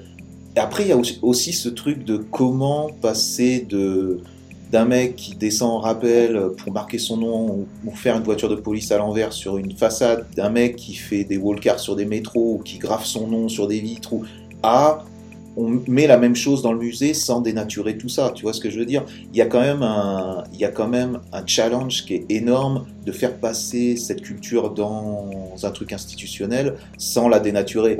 Et ça, Bah ouais, en fait, même c'est impossible. Et d'ailleurs, est-ce que même on, a envie de ça Au fond, c'est une question se poser aussi, parce que, effectivement, à partir du moment où c'est institutionnalisé, ça, ça perd beaucoup de sa saveur. Et enfin, le, voilà, le, le graffiti, euh, s'il y a des mecs qui, qui ont des choses intéressantes à proposer dans des salles d'art, pourquoi pas Mais à la base, bah, faut, il était dans la rue, il faut qu'il y reste, quoi. quand même. Et puis, et puis quelque part, euh, c'est même remettre en cause le même le, le nom de graffiti, c'est-à-dire que à partir du moment où tu fais ce que tu faisais dans la rue ou sur un train, dans un métro, dans un dans un musée, ça n'a plus l'appellation de graffiti, parce que là, le graffiti, se- c'est dans la rue, tu vois ce que je veux dire? C'est le, c'est illégal. Le graffiti, c'est juste sa substance, c'est d'être illégal. À partir du moment où tu, tu le fais voir dans un autre contexte, euh, quelque part, C'est du graffiti, quoi. C'est c'est de l'art, c'est quelque chose de différent. Justement, Mhm. toi, quelle est quelle est ton idée par rapport à ça? Parce que effectivement, tu fais donc référence à- au Palais de Tokyo. Euh, tu as pu euh, participer récemment, tu as monté une exposition. Quel est ton rapport avec justement ce côté légal, ce côté artistique euh, versus ce que tu fais dans la rue? Est-ce que pour toi c'est la même chose? Quel est ton but? Tu j'aimerais que tu parles un peu de ça justement. C'est vaste hein, comme question. Moi, en fait, je crois que j'ai pas encore euh, abandonné l'idée de, de réussir à, même dans un contexte d'art contemporain, faire quelque chose qui, euh, qui fasse bouger les codes. Et quand je parle des codes, je parle pas tant des codes artistiques, euh, parce qu'il y a des mecs qui l'ont déjà fait. Je pense par exemple à, aux travaux des pales enfin, qu'on fait des trucs assez incroyables là-dessus, sur les mélanges à- et graffiti. Je pense euh, par exemple à l'espèce de, danse où il met la peur en combinaison dans des couloirs de la RATP euh, sur fond de musique classique, où là ils font bouger les codes et ils mêlent art et graffiti de manière bien plus intéressante à mon sens que quand tu reproduis juste le dessin que tu fais sur un mur. euh, sur une toile et que tu viens l'enfermer dans une salle blanche et stérile. Je caresse encore comme euh, ambition, euh, ou en tout cas comme espèce de petit rêve, de petit idéal, c'est de, de réussir à faire des choses un peu politiquement choquantes au sein d'une salle stérile et qui viennent justement faire voler en éclats euh, cet univers qu'on appelle dans le jargon le white cube. Et du coup, c'est ce que j'ai essayé de faire avec cette exposition où, avec des copains, on avait réussi à s'insérer dans un centre de police et on s'est pas mal amusé dans le coin de case de centre de police. Donc là encore, en fait, on arrivait à atteindre quelque chose qui est quand même, euh, quand même chaud, quoi. Enfin, voilà, c'est la police. Mais que du point de vue symbolique, parce que c'était la case, donc c'était des objets qui allaient être euh, jetés et qui n'avaient plus aucune valeur euh, financière. Et du coup, on a réussi à organiser une espèce de carnaval dedans, avec de la peinture, des paillettes, des confettis, et à faire. Enfin, euh, ouais, voilà, on a vécu. on était une petite dizaine, tous, un moment assez exutoire. Et euh, on a en plus récupéré, bah, en fait, on a piqué des objets à la police, quoi. Euh, et du coup, on avait nos petits trophées de guerre comme ça. Et du coup, euh, montrer ces photos, montrer ces trophées euh, dans une salle blanche euh, à Saint-Germain, euh, donc en plein centre euh, de, de Paris, bah, moi, ça, je trouvais que là, ça voulait dire quelque chose, quoi. Des, objets, enfin, des choses que je considérais comme tellement choquantes que j'avais même pas envie d'ouvrir en endroit abandonné pour les mettre dedans ou de faire quelque chose de caché. Je trouvais que ça avait même plus de valeur de les remettre dans le centre d'un lieu de pouvoir. Et voilà, c'est ce que j'essaye de faire quand je joue avec l'art contemporain, mais, mais c'est que des jeux dangereux Parce que effectivement, d'un autre côté, à partir du moment où tu franchis la porte d'une expo, et ben, tu es dans une espèce d'endroit stérilisé et que peut-être ton travail à côté il perd de la valeur. Donc c'est une espèce de combat avec ces institutions, quoi. Euh, mais après c'est marrant, quoi, c'est fun, on s'amuse bien. J'ai l'impression que c'est énormément aussi, tu joues énormément avec les symboles en fait. Donc on prend, on prend cette voiture de police, que il y a ce côté enfantin, on en a parlé, mais en même temps ça dit quelque chose, ça dit quelque chose de, de la surveillance, ça dit quelque chose d'une certaine oppression de la police, ça dit, ça dit des choses tu fais la même chose quand tu passes le pas de, de rentrer dans une galerie, de le montrer d'une manière un peu plus institutionnelle, en prenant les symboles de pouvoir que tu es quand même allé chercher dans une case. Donc, donc il y a aussi ce côté à réfléchir, à se dire oui, ben, c'était dans une case, ça va être jeté, mais en même temps, ça reste un symbole fort, ça, reste un symbole de pouvoir que tu mets dans, que tu montres dans justement le White Cube à un public qui est tout à fait autre que celui de la rue. Donc quelque part, et tu parlais aussi de, cette performance des pales, je pense que ce type d'actions sont beaucoup plus, euh, disons, sont beaucoup plus liées à l'état d'esprit graffiti euh, que, comme on vient de le dire, de montrer un graffiti ou quelque chose issu de cette culture-là sur une toile ou euh, dans un format plus classique. Effectivement, le truc de performance ou le truc de symbolique euh, ramène quand même plus de, de, ce qu'est vraiment le graffiti, de ce qu'est le graffiti en, en termes d'action. Tu vois ce que je veux dire? J'ai l'impression que là, il y a quand même, on touche à quelque chose qui est plus, euh, qui est plus sensible et qui est plus vrai quand même. Bah ouais, j'espère en tout cas carrément euh, en termes d'action et en termes de subversion aussi. Et comment tu vois ça justement? Comment tu vois cette évolution est-ce que tu te vois continuer à faire ce kiff de monter sur les toits? Quel est ton objectif? Tu as, voyagé? Tu veux en mettre ailleurs? Euh, Est-ce que tu veux devenir euh, un artiste contemporain? Tu veux faire évoluer cette pratique d'une manière plus légale? Comment tu vois ça? Comment tu te projettes? Et eh bah, en vrai, je sais pas trop, je suis perdu, j'imagine. L'objectif numéro un, c'est d'avoir que du plaisir. Je pense pas que à mon travail, j'ai vraiment de plan de carrière. Euh, à côté, euh, bah là, pendant que j'étais en ville et que je faisais tout ça, j'avais complètement arrêté le bateau. Et là, euh, j'ai fait, enfin, genre, je suis en pause un peu, mais été, je fais que refaire du bateau et c'est du régal. Euh, comment je vois, je sais pas, ouais, mec, je sais pas, je, vais de l'avant, je fais des petits trucs. Si, il y a quelque chose, c'est que pour l'instant, je suis beaucoup autour de jouer avec des, des dispositifs de pouvoir ou de contrôle euh, et de faire mes petits délits, d'emprunter des lois et tout j'ai pas envie de faire que de ça. À côté, j'ai aussi euh, pas mal de. Enfin, genre, je vis en squat. Euh, et je pense qu'il y a une réelle efficacité à aussi juste euh, faire son trou, réussir à trouver des endroits cachés où personne viendra t'emmerder et développer juste son truc avec ses amis, sa famille je sais pas, juste s'auto-organiser quoi. Mhm. Et il y a aussi des projets que j'ai fait comme ça. J'ai construit un appartement euh, dans un endroit caché du métro, justement sur cette idée de, de voilà, réussir à être au centre d'une ville, mais à par tout plein de petites combines, euh, voilà quoi, vivre caché et, heureux un peu quoi. Et c'est un truc que j'ai envie de développer via le squat, via le bateau et qui commence à m'intéresser plus que des rapports plus frontaux et plus rebelles, peut-être que je vieillis et que je suis en train de devenir un peu con, quoi, mais... Non, je capte bien. C'est probablement plus subtil et ça, ça rejoint aussi quand même une certaine mentalité qui s'est développée aussi euh, depuis la pandémie et ce truc d'une sorte d'autosuffisance un peu. Et quelque part, euh, toi, ce que tu vas faire en, montant un, même pas, ouais, en réhabilitant une pièce dans le métro, c'est ce que donc as fait pour en faire un appartement, c'est une sorte d'autosuffisance au cœur de la ville, autosuffisance euh, contre, même pas contre, mais dans la ville, sans donc avoir besoin euh, d'aide de l'État ou d'intervention de l'État. Tu te sers de ce qui est déjà là pour, euh, pour juste le réinterpréter et le, et le faire vivre, quoi. Ouais, alors autosuffisance, ouais, mais pas dans le, dans le sens de l'autarcie, parce que j'ai pas du tout envie de me couper du monde, euh, et que même si j'admire les mecs qui sont capables de faire pousser des patates euh, et de manger que ça, et juste dans des cabanes là, même si je les admire, c'est vraiment pas ce qui me branche, et que je pense aussi qu'en matière d'impact politique, en fait, en trouvant du monde, bah, t'en as juste aucun, quoi.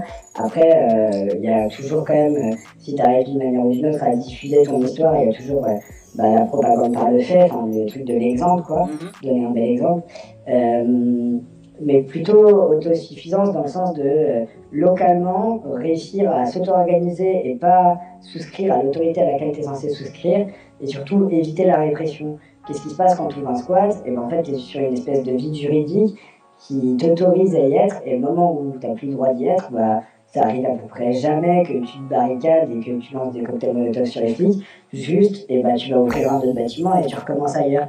Et en fait, par là, en fait, tu grignotes le territoire et tu crées des zones euh, presque de non-droit, quoi, où en fait, euh, on s'organise par nous-mêmes et on a besoin de personne. Euh, enfin, on a besoin de personne, c'est faux, parce que la moitié des gens dedans, ils sont au RSA, mais tant mieux, on vit dans un beau pays, alors pourquoi pas en profiter.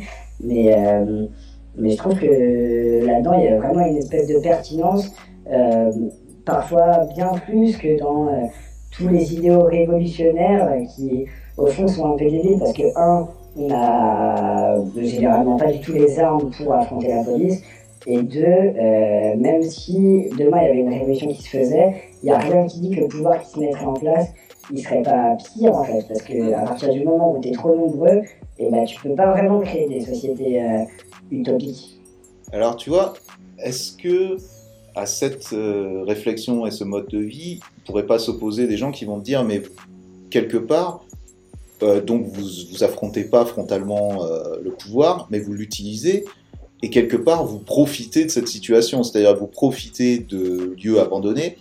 tu vas me dire, euh, on profite pas puisque ce sont des lieux abandonnés, il faut qu'ils soient, qui vivent et ils n'ont pas lieu d'être d'être abandonnés. Sur ça, je suis d'accord. Mais quand, par exemple, tu me dis les gens sont au RSA, quel est le quel est le projet derrière tout ça Tu vois ce que je veux dire? Le projet, c'est juste de, de s'immiscer dans une faille et de, de quoi faire derrière, tu vois ce que je veux dire? Donc il n'y a pas de rébellion parce que tu me dis, ou alors c'est une rébellion plus subtile, mais qu'est-ce que ça montre? Ça montre qu'il y a des failles dans le système et on les utilise à notre propre, euh, tu vois, euh, pour un, un, truc, un projet personnel pour, pour toi, tu vois, en tant, en tant qu'humain, tu utilises un truc pour que ça soit gratuit pour toi.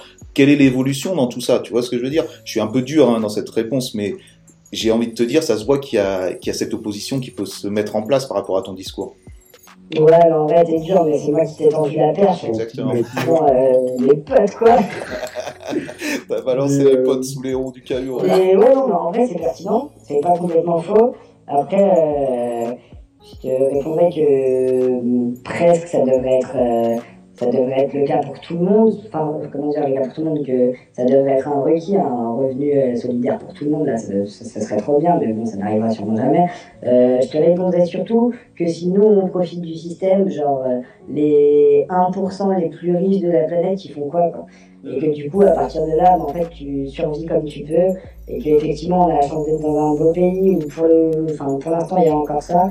Alors, euh, je pense qu'il n'y a vraiment aucune honte à le faire, et que aussi, dans ces milieux, en fait, il y a une solidarité euh, qui est gigantesque, que quand toi, t'as le RSA, mais ton pote, il est trop jeune, ou il n'est pas français, ou j'en sais rien, et ben, c'est clair et net que ça va le faire croquer, et que déjà, on s'entraide comme ça entre nous, et c'est déjà énorme parce que euh, comme je t'ai dit, moi je pense qu'on ne peut pas s'organiser à 1000 euh, et que des fois c'est bien aussi de, se restreindre, en tout cas dans, dans qui est-ce que tu fais croquer, de se restreindre à des petits groupes et que en fait souvent aussi ça dépasse juste l'entraide euh, comme ça sur un cercle communautaire, que souvent il y a des actions qui sont faites pour récupérer la bouffe, faire des cantines populaires, ou enfin que en tout cas il y a, y a personne qui vraiment pense qu'à sa gueule dans ce genre de milieu. Et euh, c'est un milieu qui est, j'imagine, euh, c'est un milieu qui est artistique aussi, c'est-à-dire que, que les gens là que tu fréquentes là-dedans sont, tous des artistes ou pas du tout? Euh, Ça dépend, non, vraiment pas du tout. Il y a tout. et puis même les mecs les plus politisés, des fois sont un peu agacés par les squats artistes parce que justement, effectivement, les squats artistes, des fois, passent tellement de temps à à genre développer leurs propres pratiques, euh, qu'ils s'impliquent moins dans la vie politique. D'accord, ok. J'aimerais que tu me parles euh, peut-être de justement en particulier de, de cette pièce. euh, Donc tu as fait une vidéo par rapport à ça. Est-ce que tu veux me parler, donc résumer un peu ce que c'était, quel était le but et quelle est cette vidéo? Alors, quelle pièce? Alors la Ah pièce ouais, dans le ouais, métro que, que, que vous avez réhabilitée pour en faire un appartement. Alors ça pour le coup c'est un projet que j'ai fait tout seul, c'est un, un qui, qui a filmé, euh, mais euh, à part ça j'étais euh, un petit peu ouais, tout seul dans le délire. Et bah par contre c'est euh, une pratique que je tiens depuis Montpellier. Le premier appartement caché que j'ai fait comme ça c'était avec des copains. On a fondé cette société fictive qui s'appelait Précarimo. Et en gros ça s'est passé comment? On passe dans un pont et on l'explore comme ça, on kiffe. Et là on rencontre un mec qui s'appelle André et qui vit dans ce pont depuis 10 ans. Et le mec, il vit dans un pilier creux. euh, et on est genre juste épaté, il nous raconte sa vie. Elle était assez folklorique, il avait travaillé pour Zavata, il avait traîné avec des oreilles enfin bref, plein de trucs. Et on est assez admiratif de ce mec. euh, et on se dit, vas-y, il faut qu'on lui construise un putain d'appart euh, qui soit vachement mieux, parce que le sien c'était quand même un peu un quoi. Alors on construit un truc pas trop loin de, de son pilier creux. Et on s'y met à fond pendant une semaine. En une semaine, on lui fait une espèce de palace. Donc, Et du coup, euh, de- en fait, à la suite de ça, André il me dit Mais les gars, euh, moi, euh, votre appartement, il m'intéresse pas du tout. Primo, parce qu'il est pas assez isolé, je vais avoir froid. Et secondo, surtout, parce qu'il est euh, pas discret et que euh, je vais me faire rodave en deux jours. Alors que là, mon pilier creux, les gens, ils peuvent passer euh, devant, ils, Ouais. ils, ils, repèrent pas, quoi. Et donc là, on apprend quelque chose d'hyper intéressant c'est qu'en fait, tu peux pas arriver avec des idées préconçues pour aider les gens, justement.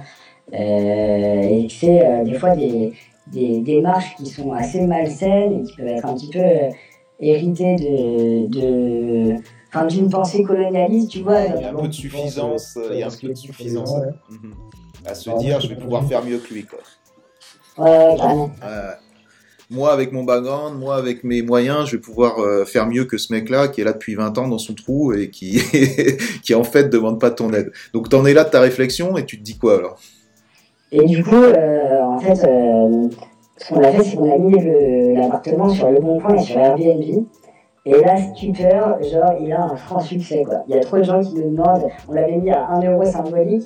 Euh, et en fait, généralement, quand c'est comme ça, le prix est à négocier. Donc, trop de gens nous demandent c'est quoi le prix, euh, ils nous disent ouais, c'est où, il est sympa et tout. Et bon, bah, la plupart du temps, les gens, quand on leur dit que c'est sous un pont, qu'il n'y a pas d'eau, pas d'électricité, bah, ça les refroidit. Mais il y a un russe qui veut absolument venir quand même, il s'en fout. euh, il est là en mode non, moi je vais y aller et tout. Et finalement, il a fini par venir, on lui a donné l'adresse, il est venu. Et derrière, il a appelé. comment ça s'appelle? Spoutnik, je crois. Ouais, Spoutnik, c'est ça, non le, le journal russe un peu coco, là. Ça, ça semble, ça- Ouais, en ouais. tout cas, ça, on dirait bien que c'est Coco et que c'est russe hein, avec ce nom-là. bon. ok. C'est des mecs ouais, qui font ça aussi en France, genre c'est un, un journal euh, européen. Et du coup, ces mecs viennent, et à la suite de ça, il y a eu France 3, il y a eu La Dépêche, enfin, bref, il y a des articles de pas mal de monde. Et en fait, on s'est rendu compte que euh, il y avait quand même une force là-dedans, parce que c'était un projet qui posait plein de questions. Déjà, le fait de- d'en faire une fausse société, ça posait des questions sur euh, qu'est-ce que pourrait devenir un monde dystopique où une société comme ça existe vraiment, et où on se met vraiment à louer des endroits aussi atroces. Et de l'autre côté, bah, toutes les questions d'autonomie euh, et de d'un peu euh, la démarche d'un clochard céleste qui est, qui est capable de, de faire euh, des dingueries comme ça pour subvenir à ses besoins et pour vivre tranquille quoi. Euh, Moi, j'ai. du Ouais. coup, Ouais, ouais, c'est. Ouais. gros SO à André, mon clochard céleste préféré. J'espère que tu vas bien. C'est vraiment un. Ouais, c'est vraiment un sujet moi que j'ai beaucoup euh, que qui m'a beaucoup intéressé en passant par les. De toute façon, je pense que c'est un sujet qui intéresse les gens qui, qui ont fait du graffiti aussi, c'est-à-dire les gens qui, sont, qui ont exploré la ville et qui se sont rendus compte de ces, de ces lieux où, euh, qui ont été euh, transformés pour, euh, pour pouvoir justement accueillir euh, bah, par eux-mêmes des personnes qui veulent pas être dans un système classique ou qui n'ont pas le, le choix de ne pas être dans, un, dans ce système-là, ou l'argent, ou peu importe, et qui se retrouvent à justement aménager des, des lieux. Et c'est vrai que quand tu es, es, dans un tunnel, tu es dans, dans des lieux atypiques, tu rencontres ces gens-là. Ouais, et. Et il y a un truc qui avait été fait euh, aussi euh, en- au Danemark, à Copenhague. Je me rappelle plus, c'était il, y a- il y a longtemps. Adam et Itso. Pardon? C'est Adam et Itso. Ok. Euh, c'était il y a un bout de temps de ça, dans le tunnel qui va dans la gare de Copenhague, c'est ça qu'ils avaient, qu'ils avaient aménagé justement une pièce pour. Euh, pour c'est ça On est d'accord Ouais, c'est ça, carrément. Et pour le coup, ils ont vécu dedans pendant deux ans. Voilà, c'est ça. Ok. Et c'était ce tunnel qui arrive à la station centrale de, de Copenhague. Et, ils avaient vécu dedans pendant deux ans. Ok. Ouais. Ok, et ils avaient ouais, aménagé ça d'une manière super organisée. Et, et c'est vrai que ouais, c'est assez fascinant comme truc. Et donc, tu as répété cette, cette action-là à, à, Paris, dans le métro, c'est ça? En fait, j'ai pas que. On a fait euh, en collectif deux ou trois euh, différents appartements. En fait, plus on les faisait, plus on se disait, ok, il faut qu'ils soient vraiment vivable, parce que le premier, il était bien sur les photos sur le bon coin, mais pour avoir essayé de vivre dedans, c'était vraiment, voilà.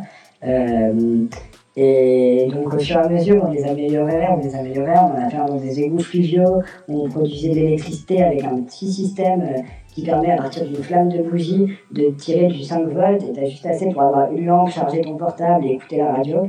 Euh, et après, euh, on en a fait un autre où c'était une flexure sur un toit. Alors ça, c'était vraiment l'horreur, c'était pas du tout praticable, mais c'était quand même marrant. Et du coup, en revenant sur Paris, je me suis dit qu'il m'en fallait un avec l'eau, l'électricité. J'ai trouvé ça dans ce tunnel du métro.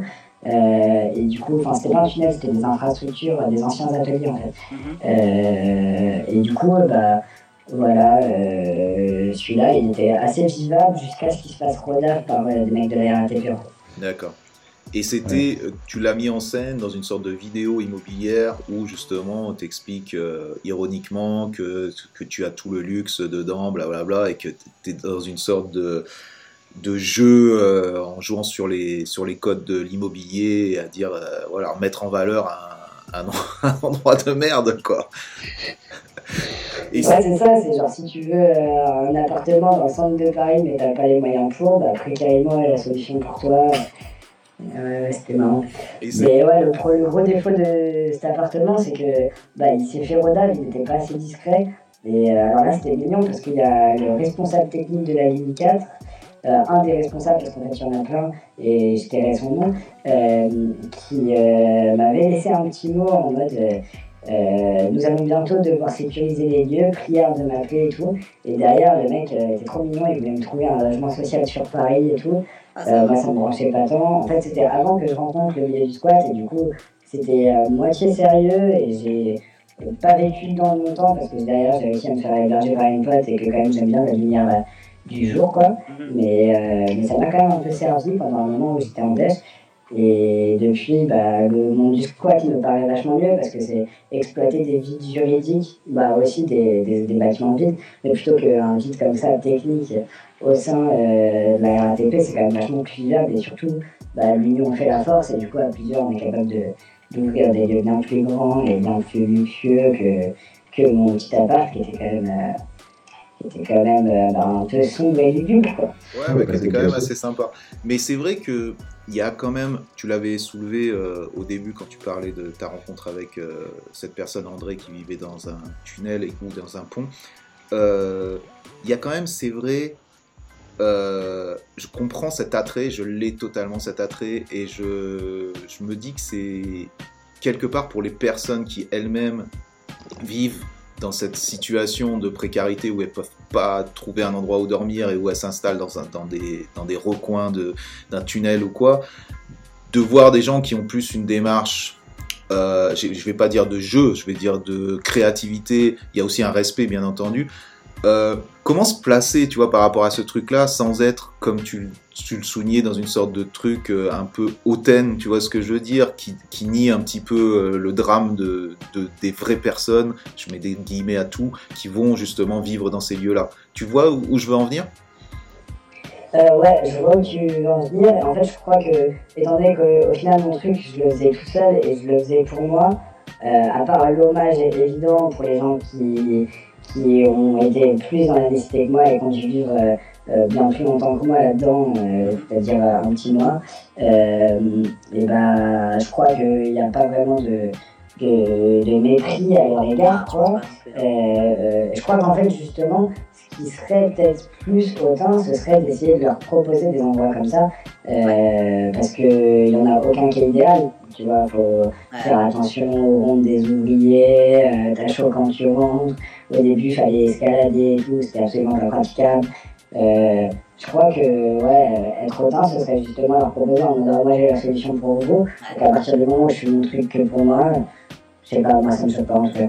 Non, ça me choque pas non plus. J'essayais juste de poser ce, tu vois, sorte de mini postulat pour, pour, euh, pour juste euh, voir où ça allait. Mais euh, en même temps, j'ai l'impression que tous ces trucs-là, c'est un peu une sorte de performance quelque part. Et il y a toujours ce truc symbolique qu'on retrouve un petit peu dans tout ce que tu fais. Et j'ai vraiment l'impression que oui, moi je le, je le vois plus comme une performance qui met un peu un zoom sur une situation sociale qui est, qui est dénonçable. Euh, ouais, complet. Mhm. Complet. Et là où c'est peut-être un échec, c'est que, en fait, en, en voulant intervenir dans le monde, et ben, moi j'ai cette expérience euh, un peu plus pleinement que le, ouais, enfin, le spectateur qui regarde une vidéo. Euh, et c'est pas en faisant des visites d'appartements que ça deviendra plus intéressant parce que ça reste hyper superficiel. Ouais, je c'est un de mes gros problèmes, un de mes gros paradoxes, hein, c'est que des fois j'essaie d'avoir un impact sur la vie par l'art, mais au final bah, ça reste que de. Quoi. Ouais, ouais bah, de toute façon c'est ce que chaque artiste est, est, confronté. Et, euh, mais euh, j'ai envie de savoir aussi ton rapport justement, bah, tu nous en as beaucoup parlé, je pense, que, entre les lignes, mais ce rapport justement au fait que tu dois promouvoir tout ça, c'est-à-dire que là à faire euh, une action comme ça qui te prend du temps, euh, c'est un symbole, c'est une performance, mais il faut que les gens la voient pour pouvoir l'assimiler, pour pouvoir en parler, pour pouvoir en discuter, pour pouvoir faire changer les choses. Tu vois ce que je veux dire? Donc pour que les gens la voient, il faut la promouvoir. Il faut la promouvoir, il faut jouer les jeux euh, des réseaux sociaux, il faut jouer le jeu, voilà, quelque part que j'ai pas l'impression que tu aies super envie de, de, jouer. Et en même temps, tu vas faire des expositions. J'ai l'impression que tu as un peu comme beaucoup de gens de mon milieu, du milieu graffiti et tout, un pied euh, dedans et un pied dehors. C'est-à-dire qu'à chaque fois, on est là, on veut jouer le jeu quelquefois de se promouvoir. Et il y a des fois, on fait non, c'est affreux, je, je, veux pas, je veux pas être là-dedans, tout est pourri et tout. Tu vois ce que je veux dire? Comment t'es par rapport à mhm. cette, euh, à cette idée, à cette idée-là? Euh, Ouais, et ben. Euh, franchement, au niveau promotion, enfin, là, par exemple, le projet dont tu parler, tu vois, il est, il est, c'est une vidéo qui, est, qui a maintenant un peu plus d'un an et toujours en privé je la montre à quelques copains ou comme ça des fois, mais, mais je l'ai ouais, jamais vraiment promu. Euh, bah, la promotion c'est pas mal venu par le graffiti parce que pour le coup c'est quand même euh, à la base une espèce de pub et du coup euh, c'est, enfin, le but c'est de se faire connaître donc, donc ça m'a servi un peu d'hameçon et, à travers là après du coup derrière j'ai pu enfin, récupérer des contacts et vu que moi ça me faisait kiffer de, de bah, montrer les photos euh, de, des espèces de dingueries qu'on a pu faire. Euh, des fois, j'ai sauté sur l'occasion, quoi, et puis même, ouais, ça m'intéresse. Euh, je te dirais comment je suis à ce niveau-là, je suis un peu schizo, hein, genre, pour l'instant, ça m'intéresse de le faire, mais j'ai pas envie de perdre mon âme, et enfin voilà, je me suis fait un Insta après que de nombreux potes m'aient joint à le faire, mais même ça, j'ai été assez réticent. Et puis au final, je l'alimente vraiment pas du tout assez pour, euh, pour devenir, euh, ne serait-ce qu'un temps soit peu, une espèce d'influenceur. pour l'instant, ça m'a juste servi assez pour avoir les opportunités de mener à bien des projets qui m'intéressent, honnêtement. Mhm. Euh, et puis le jour où, le jour où j'y verrai plus de sens, bah, j'arrêterai, j'imagine. Pour l'instant, en tout cas, j'ai bien envie de de faire euh, des vidéos euh, sur ce mode de vie en bateau. Ça, c'est un truc qui me branche carrément, que j'ai envie de développer. J'ai bien envie aussi de, de faire, euh, soit dans un endroit abandonné, soit même ailleurs, une espèce de gigantesque aire de jeu dans laquelle tu pourrais tirer au lance-pierre avec des billes de paintball sur des voitures de police, des diligences, des cow-boys ou, ou toutes sortes de. Enfin bon, ou alors faire tirer une grande tyrolienne entre des immeubles. Ou alors, en fait, le truc aussi, ouais, c'est ça, c'est que beaucoup de mes trips, beaucoup des trucs euh, qui m'intéressent, c'est des actions euh, qui se passeraient dans la ville.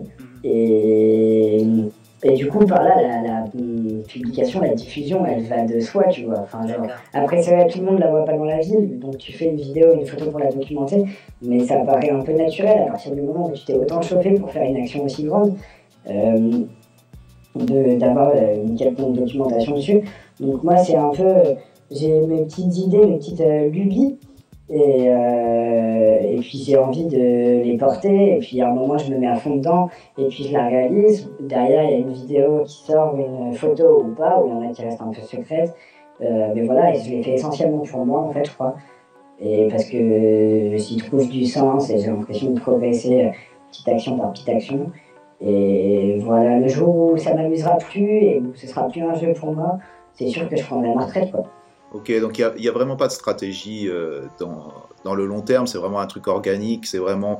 Mais il y a quand même ce lien qui est toujours le même, c'est utiliser euh, la ville comme support de ton expression, que ce soit de la peinture, que ce soit des actions, c'est toujours euh, utiliser les failles de la ville et l'utiliser d'une manière qui est, qui est pas celle qu'on a l'habitude de voir. Et... Bah ouais, je dirais, c'est pas que le support de mon expression, c'est aussi beaucoup un moment. Enfin, nos vies sont quand même suffisamment contrôlées aujourd'hui pour que euh, on soit enjoint par plein de moyens différents à juste aller d'un point A à un point B, à y, à laisser une trace que fantomatique, quoi. Euh, voilà, avoir que des itinéraires complètement utilitaristes et qu'il n'y ait pas du tout de jeu qui soit possible dedans à la base. Après, en fait, quand quand tu commences à enfreindre quelques règles élémentaires, tu te rends compte que c'est hyper facile et que enfin, genre, tu as énormément de possibilités et que tu peux du coup t'éclater de billes et de bannières, tu vois. Et ça, moi je trouve que déjà c'est hyper important parce que c'est un moment où la politique devient existentielle. Et pour moi, la politique, c'est que existentiel. En fait, si tu me demandes ce que je pense de l'Union Européenne, je serais absolument pas très contre. Par contre, euh, genre, euh, je sais que, ne serait-ce que quand je suis en train de faire un taille, et eh ben, ça va laisser la trace d'une expression personnelle, de l'initiative d'un gars, là où à côté, il y aura peut-être un, une gigantesque façade qui sera recouverte euh, d'une peinture de street art qui sera peut-être hyper jolie. Et j'ai, genre, je, peux, je, respecte plein de street artistes, mais n'empêche que ça, c'est l'expression d'un pouvoir, c'est pas l'expression d'un gars, quoi. Et du coup, il n'y a pas du tout la même liberté dedans. Et se sentir libre dans les villes de, de, de, à peu près ce qu'on veut, et puis même si ça doit laisser des traces, et puis même si ça doit euh, dégrader un petit peu euh, de matériel, euh, coûter un peu d'argent ou quoi, je trouve que c'est primordial. Et du coup, je dirais que plus que le support d'une expression, c'est même comme une autorité à braver pour sentir exister un peu. Et qu'au fond, c'est exactement la même démarche que dans le tag en graffiti. Mm-hmm. C'est donc ouais, vraiment euh, ce symbole de liberté, quoi. Vraiment, c'est ça. Ouais, de jeu et ouais, ouais, ouais. Et puis même, tu sais, à travers ça, des fois, t'amènes de la poésie, t'amènes avec euh, le Monique le fabuleux, mon Spoutnik adoré, quand on a fait euh, une espèce de spectacle de marionnettes gigantesque là sur une façade. ça faisait plus que juste dire bah regardez on peut faire ça et on se sent libre c'était, ça amenait de la poésie, euh, ça parlait, euh, c'était un hommage au communard et du coup à hum, toute une idéologie et ça pouvait peut-être donner de la force à ceux qui partagent ces idées et, et puis voilà, ça a fini avec une explosion de plumes dans le ciel alors que c'était un jour où il neigeait. Euh, c'était que beau quoi, la poésie c'est important quoi. Mm-hmm. C'est, tu vois, j'ai l'impression que que tu fais, tu vois, par exemple, je, peux, je suis dans, le, dans ce milieu du graffiti depuis longtemps, j'ai parlé avec énormément de gens, côtoyé énormément de gens, et aujourd'hui, dans ce podcast, je peux discuter encore avec, euh, avec euh, des gens qui peignent. Et quelque part, j'ai l'impression que tu symbolises un peu une sorte de nouvelle génération qui, qui mêle tout.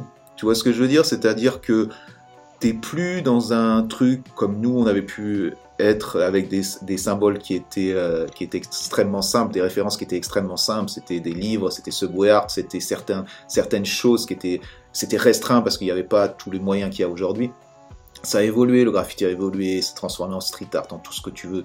On connaît toute l'histoire et on arrive à une sorte de de sorte de race hybride de, de Gerta, une génération, une génération euh, hybride qui fait de tout, qui s'est nourri de tout, qui pousse aussi le challenge au niveau, euh, au niveau euh, technique, mais aussi au niveau des risques, parce que ça serait... C'est aussi ça le graffiti, c'est prendre celui qui prend le plus de risques, et vous, vous prenez énormément de risques aussi, et en même temps qui est totalement en dehors de toutes ces règles-là. Il n'y a plus de règles qui, s'accordent. On fait un spectacle de marionnettes, on danse sur les rails, on, fait ce qu'on veut, quoi. Et quelque part, euh, il y a énormément de créativité. Et maintenant, euh, tu es là en train de me dire qu'en même temps, tu te réfères pas quasiment au graffiti, tu ne te réfères même plus au street art ou quoi, il y a même plus de nom derrière tout ça, c'est juste de l'expression euh, qui prend comme cadre la ville et qui la tord et qui, la, et qui en fait ce qu'il veut. Mais est-ce que tu te considères comme faisant partie justement de ce mouvement graffiti ou pas du tout? Eh bah ouais, c'est une bonne question. Euh, déjà, je dirais par intermittence, parce que c'est pas du tout que toute ma vie. Il y a des moments où j'ai eu mes phases à fond la caisse, d'autres moments non. Après, maintenant oui, parce que maintenant j'ai une vraie équipe euh, d'amis que je pense que ça va durer. Euh, et, puis voilà, ensemble, ce qui nous a ralliés à la base, c'était grave. Par la démarche aussi, parce que quand même, quand toutes les quand, enfin je te dis c'est par intermittence, mais ces temps-ci c'est quand même hyper régulier, quand euh, toutes les semaines minimum euh, ça se déterre, ça sort sa corde et ça va s'envoyer sur une façade, bah, au bout d'un moment ça prend du temps. Euh, et du coup, ouais, tu t'appartiens à ça, quoi. après, ouais, non, effectivement, j'appartiens pas que à ça. Et, ouais, je sais pas, en tout cas, je me sens beaucoup plus proche d'une vague euh, un peu pâle et un peu zigoto que du graffiti à l'ancienne. C'est assez l'évidence aussi. Et puis des fois, dans mes références, je pourrais citer des mecs par exemple comme euh, Reclaim the Streets, je sais pas si tu vois. Comment tu dis ça? Reclaim the Street. Ouais, Reclaim the Street, ouais, je vois ce que c'est plus ou moins. Euh, Éclaire-moi, parce que ça me, ça me rappelle quelque chose, c'est quoi? C'est des gars qui, dans les années 2000, euh, faisaient des street parties. C'était un peu le même délire qu'une street party, sauf que ça se passait dans les rues, quoi. Et ils sont allés quand même assez loin avec euh, cette démarche, puisque une fois, ils ont simulé un carambolage pour, euh, dans la famille qui a suivi, euh, amener des caissons, des enceintes, puis 3000 personnes, et là, commencer à faire une espèce d'énorme teuf dans le nord de Londres, là, juste à côté de l'autoroute. Et en fait, cette teuf, elle avait plein de choses subversives, déjà parce qu'elle était illégale, elle était un endroit où elle n'avait pas le droit, mais, enfin, elle n'avait pas le droit d'être, pardon, mais aussi parce que pendant cette fête, et eh ben, il y avait euh, il y a des gars qui sont attaqués à la route avec un marteau-piqueur et quand ils se sont barrés, ils avaient planté un arbre. Genre, c'est complètement euh, timbré. au final, c'est pareil, ça vient bousculer le quotidien, ça vient euh, s'attaquer à la ville, à la propriété privée, mais aussi à l'espace public, dans le sens balisé et complètement restreint dans lequel on vit, et élargir l'étendue des possibles de ce qui est possible de faire.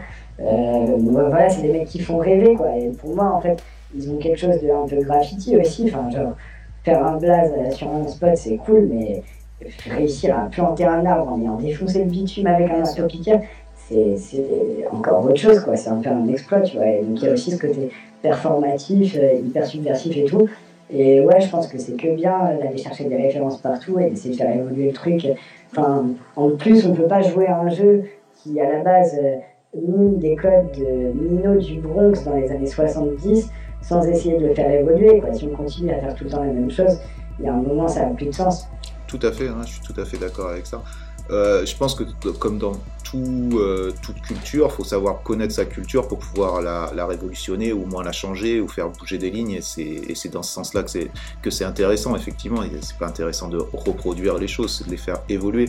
Mais justement, j'aimerais savoir quel est le regard des, je te dis, je mets des gros guillemets, mais les vrais Goethe, les Goethe qui justement sont dans des règles qui sont quand même plus, euh, plus carrées, euh, et je te parle de, Paris par exemple, comment réagissent les Goethe par rapport à ce que tu fais ou ce que tes potes font, ton attitude, ta, vision?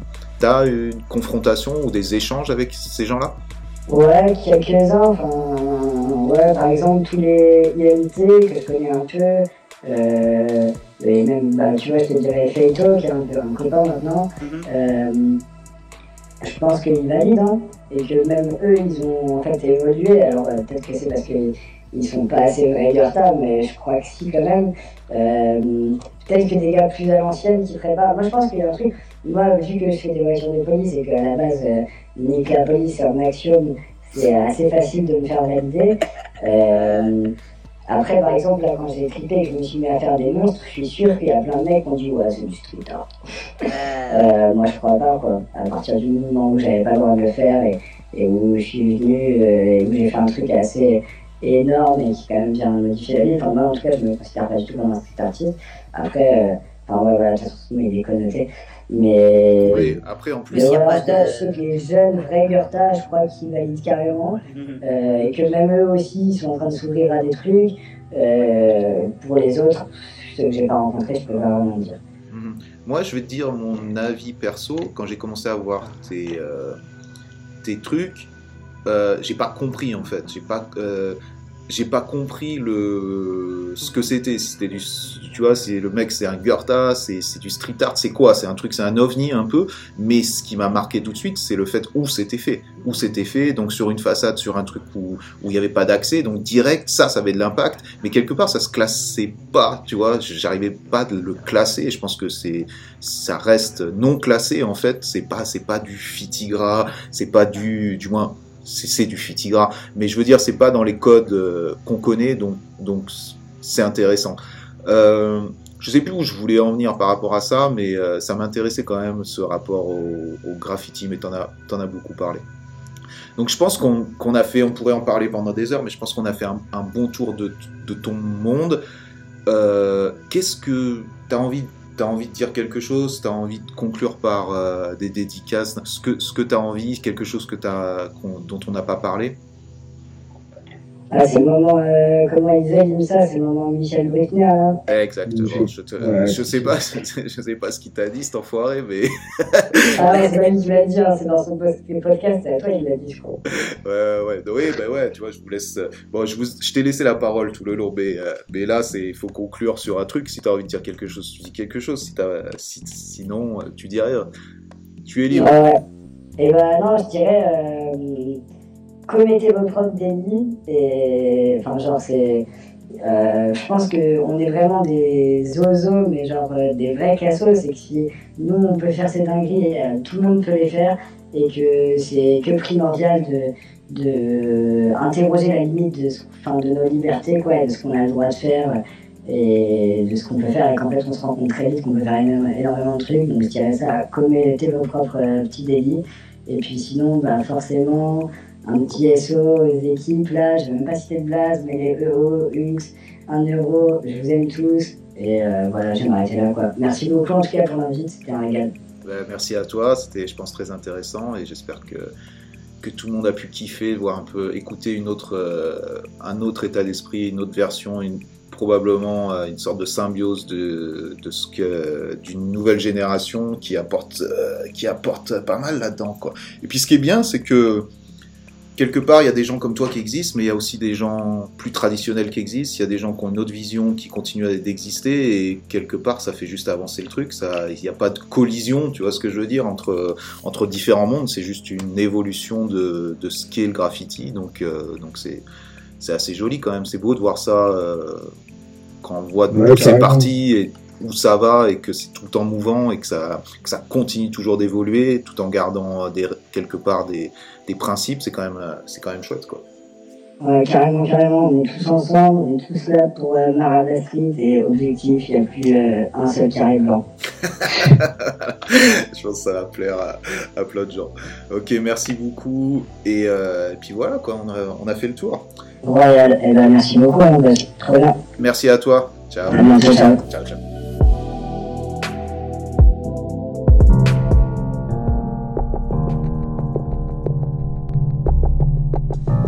Donc voilà, fin de l'épisode 32.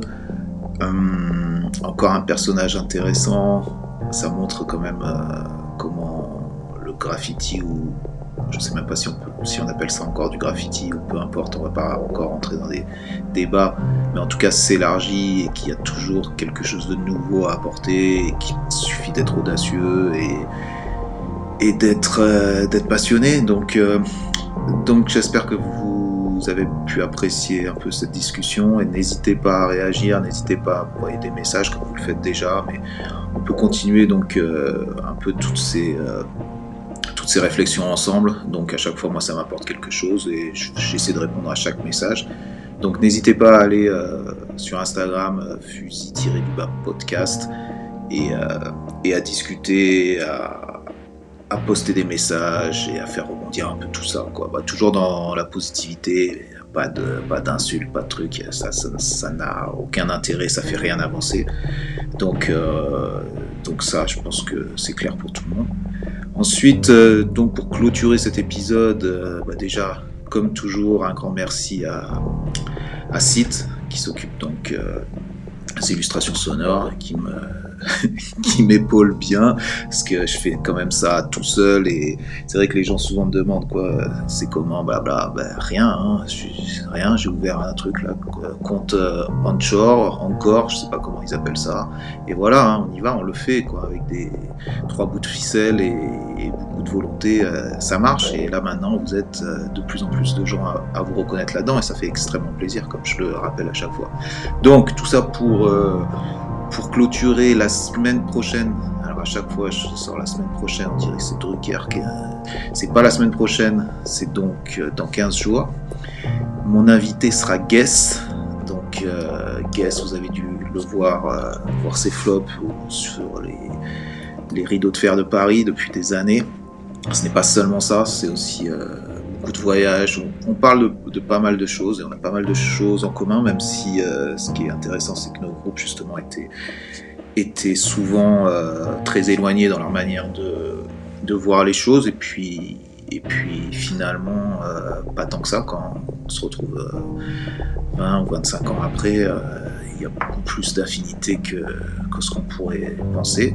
Donc ça, ce sont les petites histoires personnelles, mais dedans, il y a énormément de, choses qui, dont on discute et qui couvrent une période assez large du graffiti français, du graffiti sur train aussi, principalement, mais aussi des, des voyages. Donc beaucoup de choses, beaucoup de choses. La discussion était tellement longue et riche qu'on l'a divisée donc en deux parties. Donc la première partie donc dans 15 jours à 8h le mercredi et directement la deuxième partie sera le mercredi d'après. Donc je vous laisse, euh, je vous laisse avec cette introduction, avec cette conclusion qui était assez longue, et euh, on se retrouvera très bientôt. Et euh, j'attends vos messages sur Insta ou ailleurs. Merci encore pour votre soutien et à très vite. Ciao.